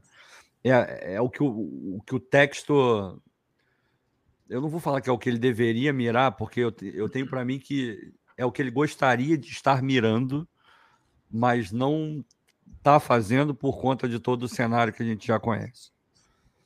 É, espero que mude isso para ontem, porque a gente precisa muito. Né? Se não for para essa janela, que seja para a próxima. Mas o Eduardo é aquele cara. O, o Eduardo ele é fruto de, de um poderio econômico, afinal, ele ganha um baita de um salário então a gente não pode é, descartar isso. Para você ter o Eduardo no seu elenco, você tem que ter um, um lastro econômico significativo. O, o Cuiabá não conseguiria ter o Eduardo é, no elenco, muito provavelmente. Reza a lenda que ele ganha por volta de 800 mil com luvas e, e essa coisa toda. É, na época alguém... da sua contratação, falaram até que poderia chegar a um milhão. Pois é. Tanto luvas, eu... salário. Pois é. Eu duvido, duvido que o Cuiabá tenha alguém que ganhe próximo disso. E eu estou citando o Cuiabá só porque é um clube aí de primeira divisão, então, só por isso. E foi o primeiro que veio.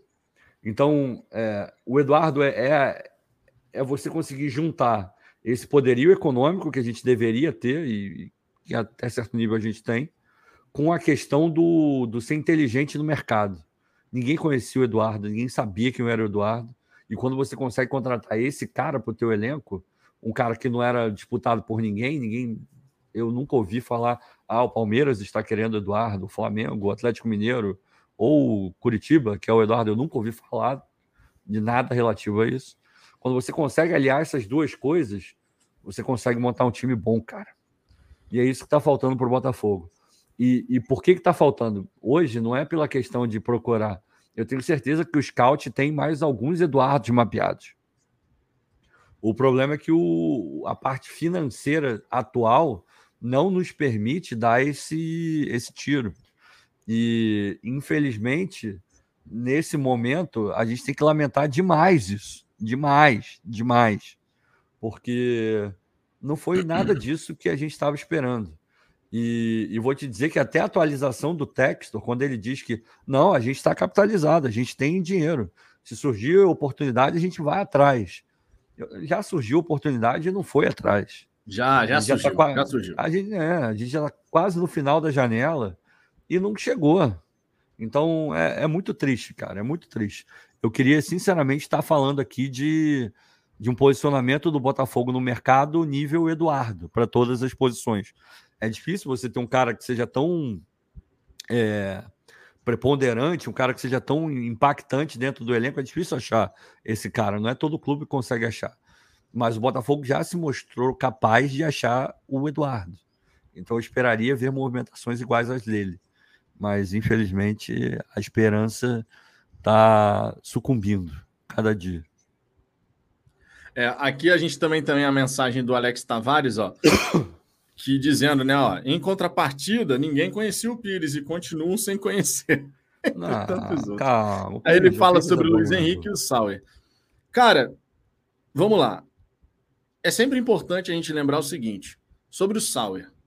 O Sauer, quando foi contratado lá em Portugal, o Sauer, ele vinha bem pra cacete na Liga Portuguesa, vinha se destacando muito, tinha números muito interessantes, estava voando lá na, na, Liga Portuguesa, jogando pelo Boa Vista, que em outros tempos até disputa, tentava disputar alguma coisa ali contra Porto, Benfica, normalmente perdia, mas tentava ainda. Hoje não mais, mas a verdade era o seguinte: quando você tem um jogador se destacando na Liga Portuguesa, fazendo gol, dando assistência, e o Botafogo vai atrás desse cara, tem embasamento. O Sauer é verdade, não aconteceu ainda no Botafogo, mas tem embasamento. Não foi uma contratação assim, ah, vou atrás desse cara aqui de é, bobeira. Não, não foi. Teve uma avaliação, uma análise. É verdade. Não funcionou até agora. Reza a lenda, segundo o Gentili, de que o Sauer não foi. É, como é que eu vou dizer? Não, o crivo não foi o scout. Isso foi o Gentili que falou, mas enfim, só para pontuar que me parece, pela, pela informação do Gentili, que isso é muito mais uma coisa do Castro, que queria ele, do que qualquer outra coisa. É, e aí, aproveitando inclusive essa sua mensagem, eu trago aqui uma outra, que é a mensagem do Alex Tavares, acredito que o Castro se mete muito nas contratações. Sou muito contra treinador ter a palavra final. Eu concordo com isso. O treinador ele pode fazer parte do processo. Mas, no fim das contas, o treinador, eu entendo que o ideal é: eu preciso dessas características. Exato. Dentro dessas características tem essa relação de jogadores. O projeto Aí, do clube, não é do treinador. Exato. E o próprio Castro já havia dito, né, que o Botafogo tem que saber para onde ele quer ir, né? Uhum. O próprio Castro falando sobre isso. Eu vou trazer a mensagem aqui do Pedro Letícia, mas antes, vou dar uma, vou dar uma lida aqui no Biras Experience. Belo nome, inclusive, aqui de, de usuário, né? Verdade. Ele escreveu o seguinte, ó. Boa noite, Vitão. Aqui é o Bira de Miami. Mora aí nos Estados Unidos também, ó, cara. Olha. Acabei de inscrever-me no canal em homenagem ao nosso amado e saudoso Marcão do Raiz Alvinegra, pois você dá voz aos inscritos. Só me inscrevi no Raiz e no GG. Agora aqui. O Marcão era nota mil. Assino embaixo. Vejo você igualmente da forma que o Marcão tratava os inscritos nas interações. Parabéns. Não gosto de todos da mídia independente botafoguense, pois são muito narcisistas. Aí, ó. Cara, obrigado pelo, pelo elogio. É, o Marcão, obviamente, vai fazer uma falta gigantesca. Puta o minha. Marcão ele tinha uma capacidade de comunicação que era espetacular, cara. Espetacular. Na simplicidade dele, trazendo todo mundo. Né? O canal Raiz Alvinegra realmente conseguia dialogar muito bem com o público, né? trazendo na brincadeira, mesmo no momento pesado do Botafogo, fazendo aquelas brincadeiras. E, e era talento, cara. Isso era questão de talento do Marcão. Era dele, né? Era dele e merece todos os elogios e reconhecimentos e homenagens que foram já feitas e que ainda serão feitas eventualmente mais adiante. Foi uma perda gigantesca que, que todos nós tivemos, né, como botafoguense que gostavam de acompanhar o trabalho do Marcão, especialmente, claro, a família do Marcão, né, o filho do Marcão por 12 anos, Mateuzinho, a Vanessa, esposa do Marcão, enfim. Foi uma perda muito, muito grande, cara. Chateada dele também. E, pô, 46 anos de idade, cara. É 46 anos de idade, com coisa pra caramba ainda para ver, para viver. Cuidem-se. Cuidem-se. Essa é a parte mais importante. O Marcão se despediu dessa vida cedo demais por conta de uma doença maldita que é o câncer. Então, que a gente possa se cuidar, justamente para que a gente possa viver a nossa vida até o fim da maneira como todos nós queremos, né? Esse é o mais importante. É, mas obrigado pela, pela moral, o Bira, Bira, Bira's Experience. Obrigado aí pela moral, cara. Tamo junto. Agora sim, vou trazer a mensagem aqui do Pedro Letícia. Boa noite, Vitão e Ricardo. Vocês não acham que vai ser demorada a adaptação no gramado do Newton, agora sintético? Eu não acho que vai demorar tanto, não, Ricardo. Eu acho que eles vão ter ali algum período de treinamento antes, né? Para poder se acostumar. Mas, claro, dá para imaginar que à medida que for jogando, jogando, jogando, aí você né, tem uma capacidade de entendimento do piso de jogo maior do que de repente vai ser nos primeiros confrontos. É natural esperar isso, né? Não é, até o próprio movimento de não colocar a grama sintética no Lonier já demonstra que o clube está encarando essa adaptação como algo rápido.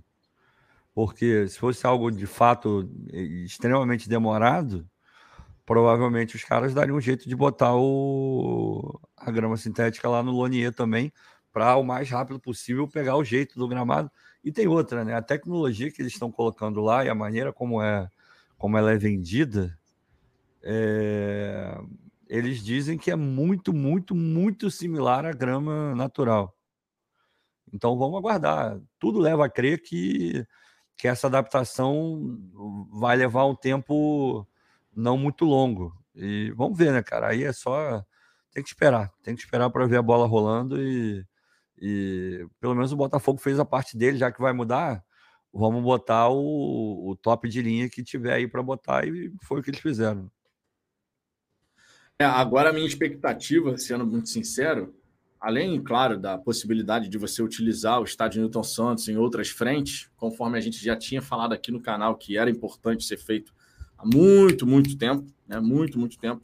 A gente já tinha falado sobre a necessidade de explorar o estádio Newton Santos é, de todas as suas possibilidades, mas eu espero de verdade que essa questão da grama sintética seja um diferencial como é ao longo do tempo, né? Que seja um diferencial para o Botafogo, como é para o Atlético Paranaense, como é para o Palmeiras.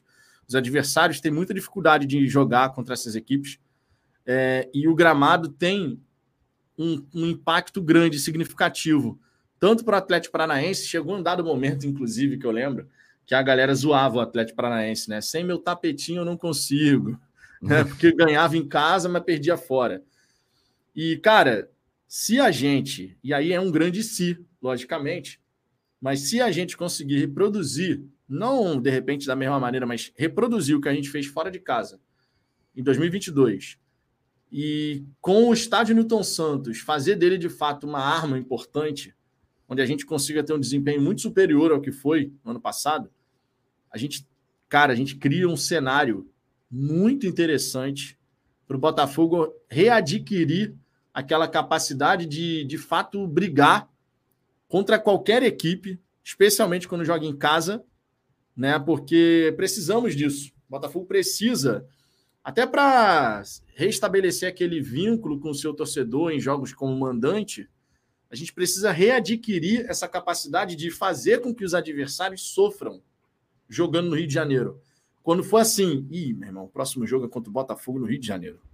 Tem que ser essa preocupação que a gente tem que instalar na cabeça dos outros, dos outros times, e não como foi ano passado, né? Ah, é o Botafogo em casa.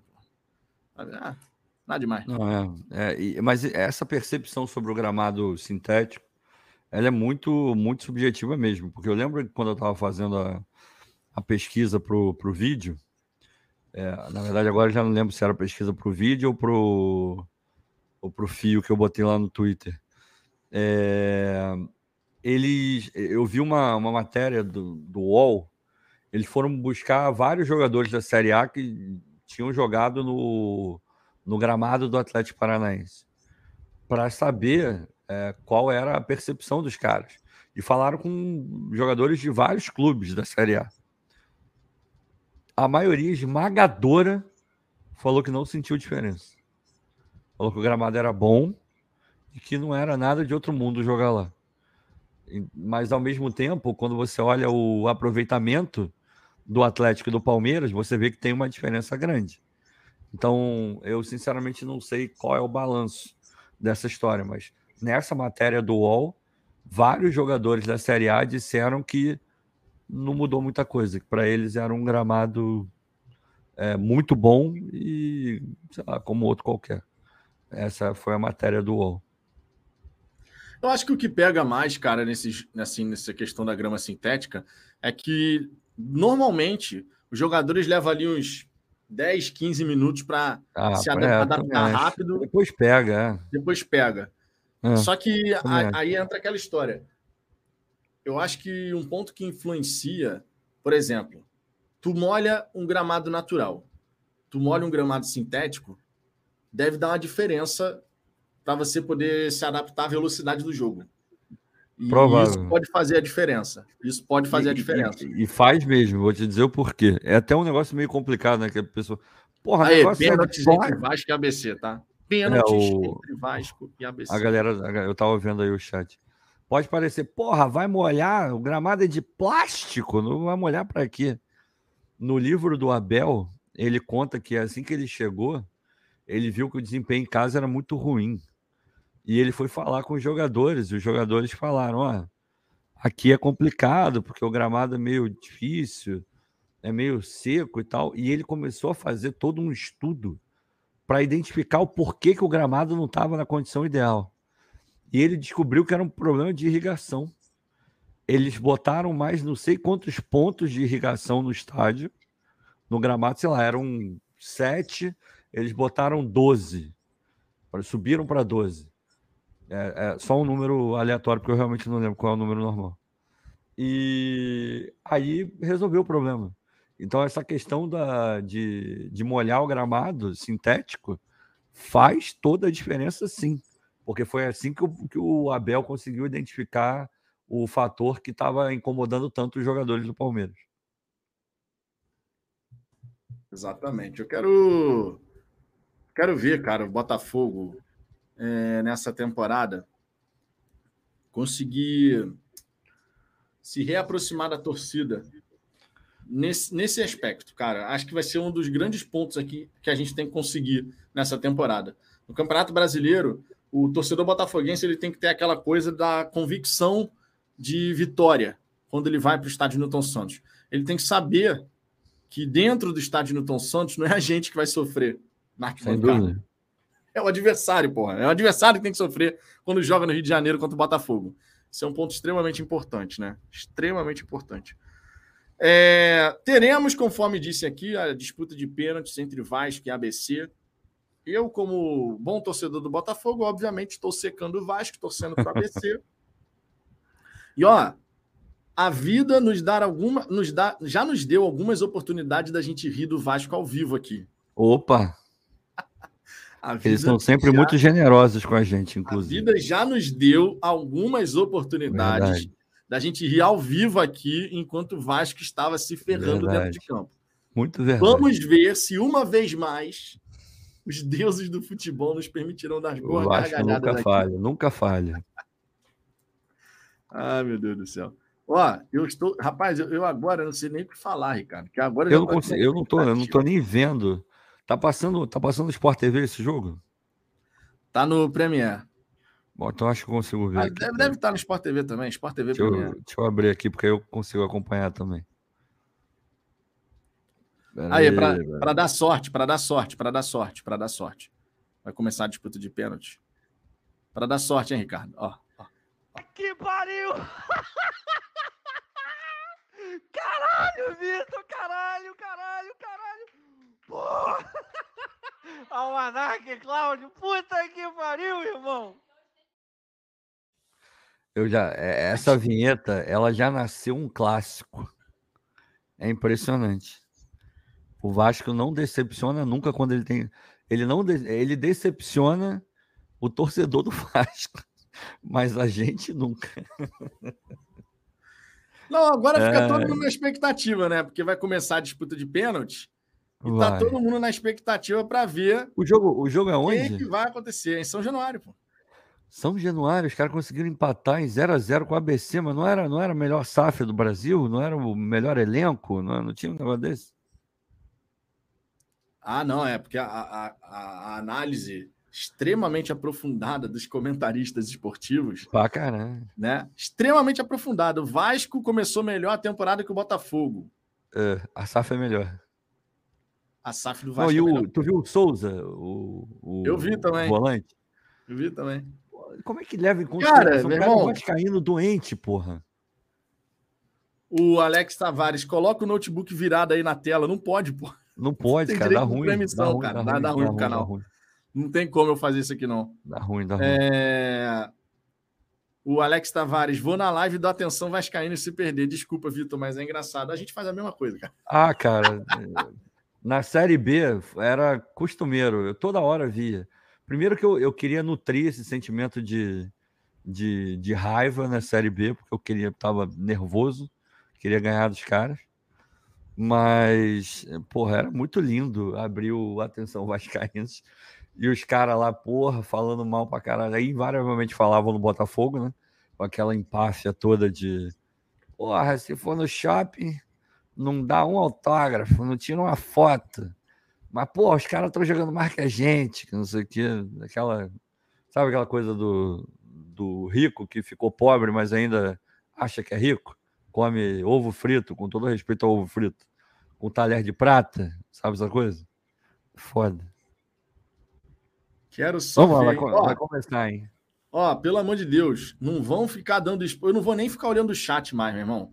Porque eu, tô vendo aqui pelo Premier Play. Então já tem um delay. Só para vocês terem uma ideia, o jogador do Vasco tá na linha da meia-lua pedindo a bola. É, o meu e também. Os goleiros ainda estão dentro, na frente da grande área. O meu aqui. também, o meu também, o meu também. Então não vou nem olhar o chat, meu irmão. Que chuteira horrorosa desse cara. Não vou nem olhar o chat para não ficar com spoiler, porque eu quero acompanhar essa disputa de pênaltis aqui. Tranquilo. Tranquilo. Deixa eu Pô, ver. Quem... Esse camisa 8 aí, quem é? O Jair? O camisa 8 é o Jair. É ele que começa é Jair, batendo né? para o Vasco. Meu irmão, Ricardo, eu estou aqui na ansiedade para dar boas gargalhadas, Ricardo. Calma, Pelo amor de Deus. Calma, o Vasco nunca. Os deuses do futebol nos proporcionaram já isso algumas vezes aqui. O Vasco nunca decepciona. Tranquilo. Jair na bola, hein? Pra galera que não tá acompanhando. Não, não dá spoiler aí no, no chat, não, porque tem gente que tá lendo o chat. Eu não tô lendo o chat, não. Jair partiu. Gol do Vasco. Fez o gol. É, você começou tá mais na frente que eu bateu ainda. Bem, bateu bem. Ué, você falou que tava no mesmo ponto que eu, pô. Não, mas a gente estava no alguns microsegundos diferentes. Ah, então, então não vou ficar nem falando isso aqui, não. Vou ficar esperando. É, eu, eu sou o último, eu sou a mulher do padre. Você é o último a saber o que está acontecendo. É, eu sou a mulher do. Tá 1 a 0 Vasco aqui, disputa por pênalti. É o último jogo da terceira Bateu fase bem, da Copa do bateu bem, Brasil. bateu Bateu, bem. bem.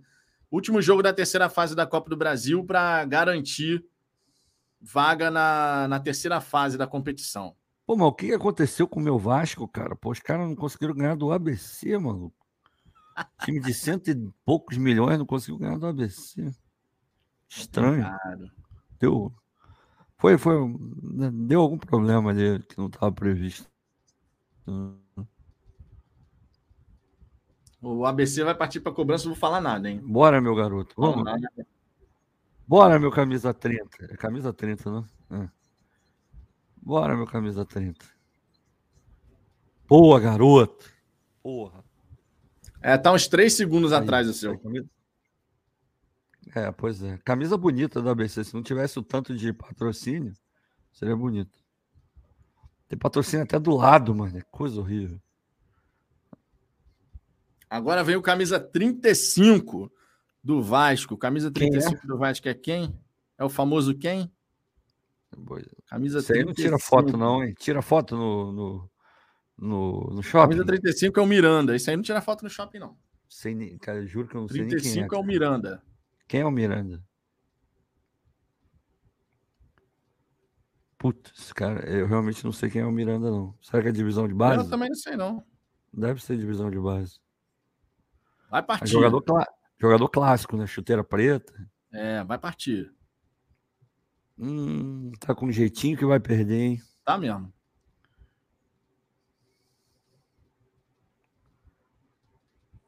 Oh, ai, ai, ai, ai, ai. Bateu no meio, né? É, pois é. Pois é. Caraca, meio, Miranda, tá aí. Vivendo é Bateu no meio. 2x1 Uh, mas Vasco. faltou, porque se o goleiro estica um pouquinho o pé, talvez pegasse. Olha lá, falta. Aí ele esticou depois. Pô, reflexo bom do goleiro, hein? Depois que a bola já estava dentro, ele deu uma chicotada com o pé. Porra, aí é foda. Ai, meu Deus do céu. Irmão, os vascaínos no estádio não devem nem passar pensamento. É.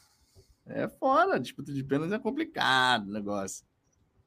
Disputa por pênaltis é complicado. O cara tava xingando Deus o mundo ali. Não sei por quê. E aí, ó, Marra. Vou pegar lá. Joga ali. Caralho. Que isso, rapaz. Belíssima cobrança, hein? Belíssima cobrança. O Ricardo até travou ali, de tão bonito que foi a cobrança. a internet do Ricardo travou e tudo, irmão. Ricardo congelou ali, tão bonito que foi a cobrança do jogador do ABC. O Nenê na bola, hein? O Nenê, ele costuma fazer gol de pênalti, mas já pensou? Nenê perder? Ele perdeu um pênalti decisivo lá na Série B, vocês lembram? Vocês lembram disso, né? Série Até B, o Nenê um- foi bater. Vai o neném. Vamos, neném. Vai perder o neném. Puta, bateu bem o neném. Porra. Bateu forte, rasteiro, meu irmão. Difícil de pegar. O goleiro foi até na bola, mas não tinha como não. Forte, É, bateu bem, rasteiro. bateu bem, neném. Bateu bem. Agora Ela deu, vamos, ela deu vamos aquele ver. kickzinho na frente que tirou um pouquinho da mão dele. 3x2 Vasco nos pênaltis, hein? Lá vem o camisa 20 do ABC, o Valfrido. Valfrido na Não, bola. 3x3, pô. Porra.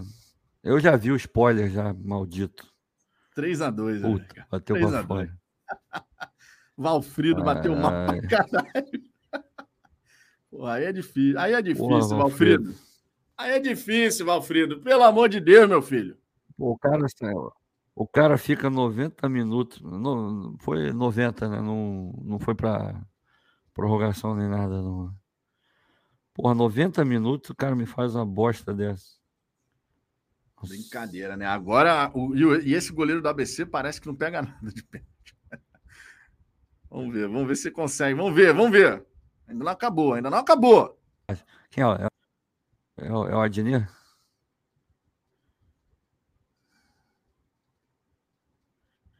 Puta que Mas esse goleiro aí, rapaz, tá parecendo o Alisson na Copa do Mundo, pô.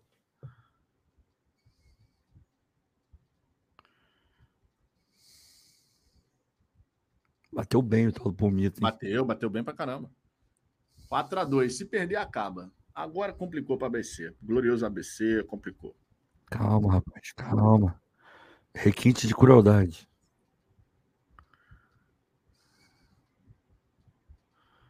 O ABC tá vivo. O ABC tá vivo. Pô, podia ir pras Vai alternadas, fazer, a né? Chuteira ficar dele é bonita. Vai fazer. Ia ficar maneiro em alternadas. Podia, As alternadas podia. ia ficar maneiro.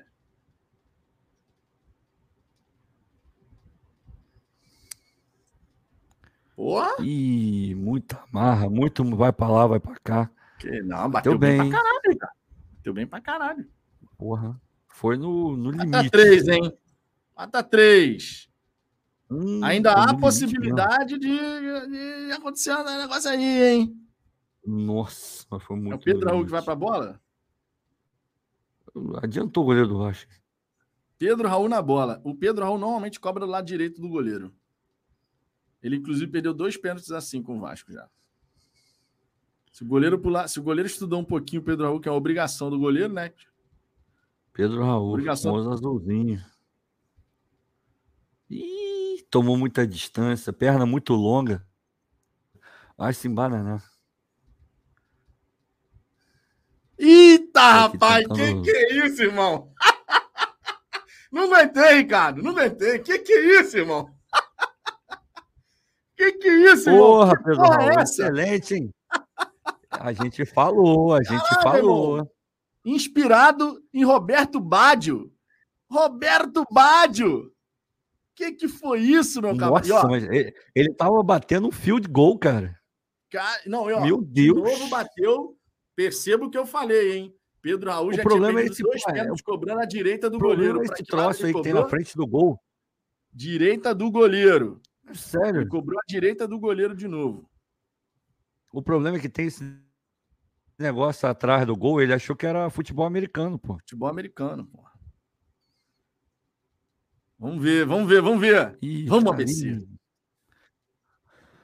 Porra, Ó, vamos o- para as o Vidal- alternadas. O, Vi- o Vamos Vidal do Paraguai pra bater é foda, hein? Meteram o Vidal do Paraguai pra bater o pênalti. pô. Irmão, vamos Boa, garoto! Vamos, porra! Vamos, vamos para as alternadas. Vamos, Vamos. alternadas. Ah, coraçãozinho pro ABC. Vamos, ABC, porra. Ih, agora veio o Pelé. Não, vamos. O Pelé não vai perder, né? O Pelé não vai perder. Agora, segundo, segundo o Barbieri, é o melhor zagueiro canhoto do futebol brasileiro na bola. Pois é, Agora, pois agora é. eu quero ver. Agora eu quero ver, hein? Ele é tão certo que até a abraçadeira de capitão tá de cabeça pra baixo, cara. Vamos ver, vamos ver. Ô, tô sentindo uma travezinha, hein? Tô sentindo também, cara. Ó, ó, correu, é trave.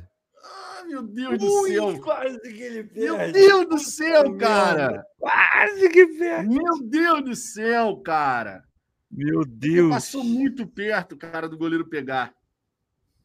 Ele bateu bem, a bola foi na lateral da rede. Se Bateu, fosse bateu, um pouquinho bateu. pra, pro lado, já era. Nossa, mas passou muito perto.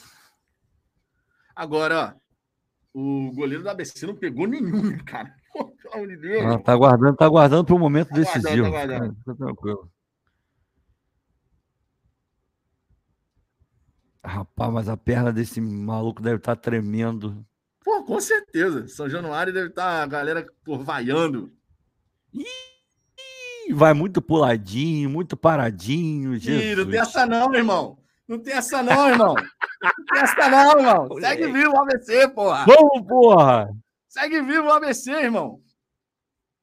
Segue O vivo goleiro o do. Vasco não tá nem adiantando, hein? Porra. Caraca, o maluco tem uma Rapaz, agora, mano. agora é a hora, pezinho agora é a tá hora do Vasco cara. perder esse pênalti.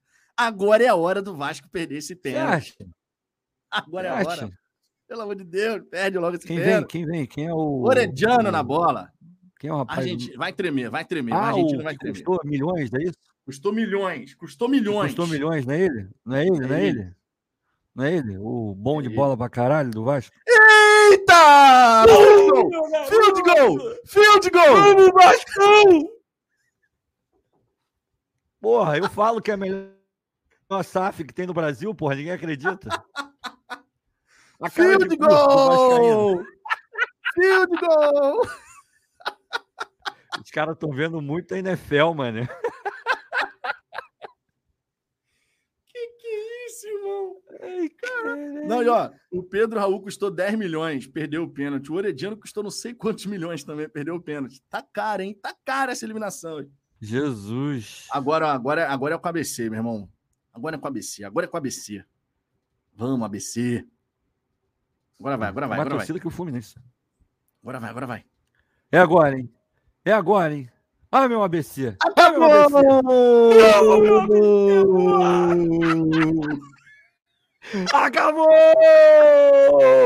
O Vasco nunca decepciona! Se fudeu. Meu irmão, se fudeu. os deuses do futebol. Os... Peraí, peraí, peraí, peraí, peraí. Vinheta, vinheta, vinheta. Chuva de vinheta, chuva de vinheta. pariu! Caralho, Vitor! Caralho, caralho, caralho! Porra! Almanac, Cláudio! Puta que pariu, irmão!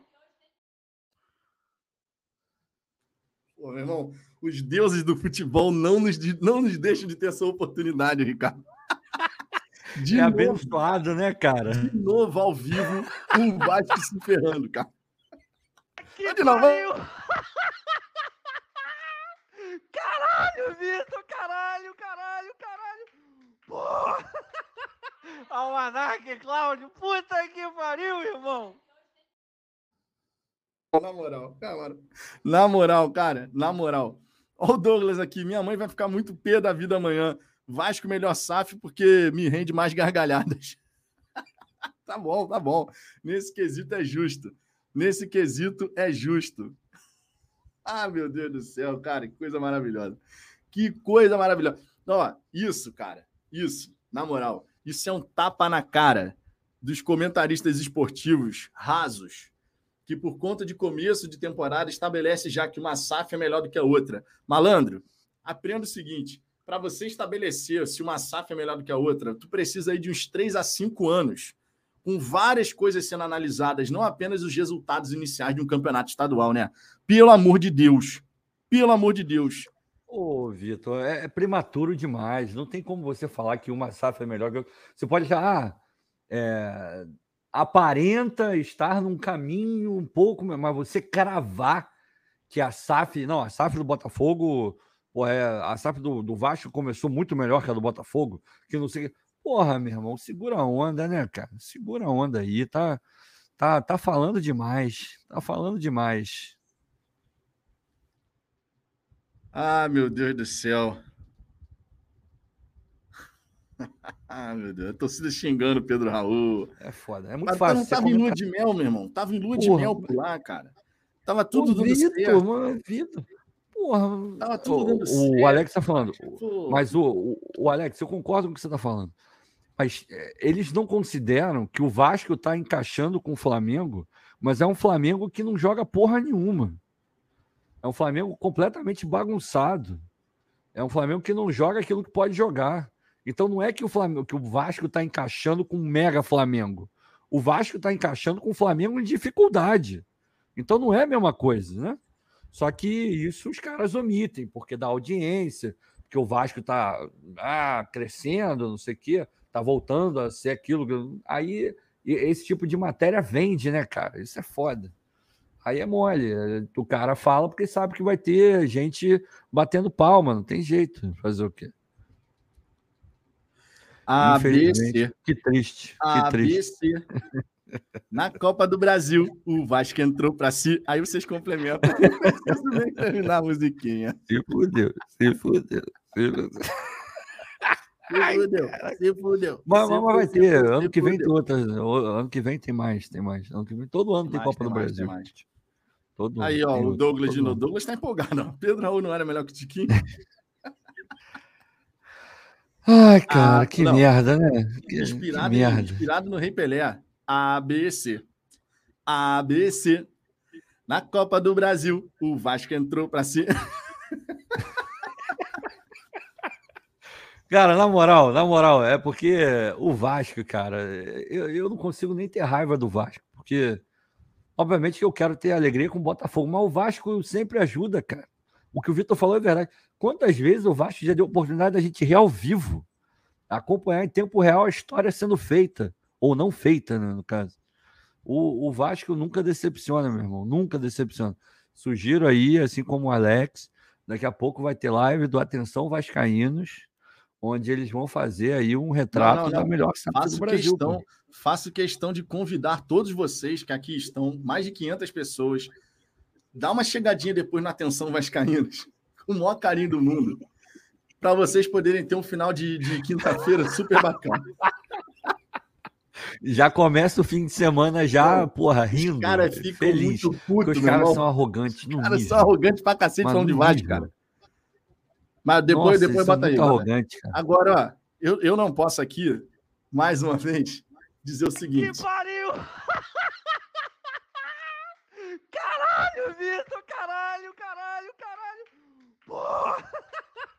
Almanac, Cláudio! Puta que pariu, irmão! Ai, ai. Ai, pô, meu irmão, meu final de quinta-feira ficou muito mais divertido. Obrigado, Vasco da Gama. Meu final de quinta-feira ficou realmente espetacular, cara. Nunca decepciona, nunca decepciona. Que nunca. Sempre entrega. Marcelo, o Vasco Marcelo. sempre entrega, cara. Sempre que entrega. Que destreza. É, que destreza. Destreza, profunda, profunda, profunda. É o Pedro Giru. Pedro Giru. ah, meu Deus do céu, cara. Na moral. Já, já, já, já.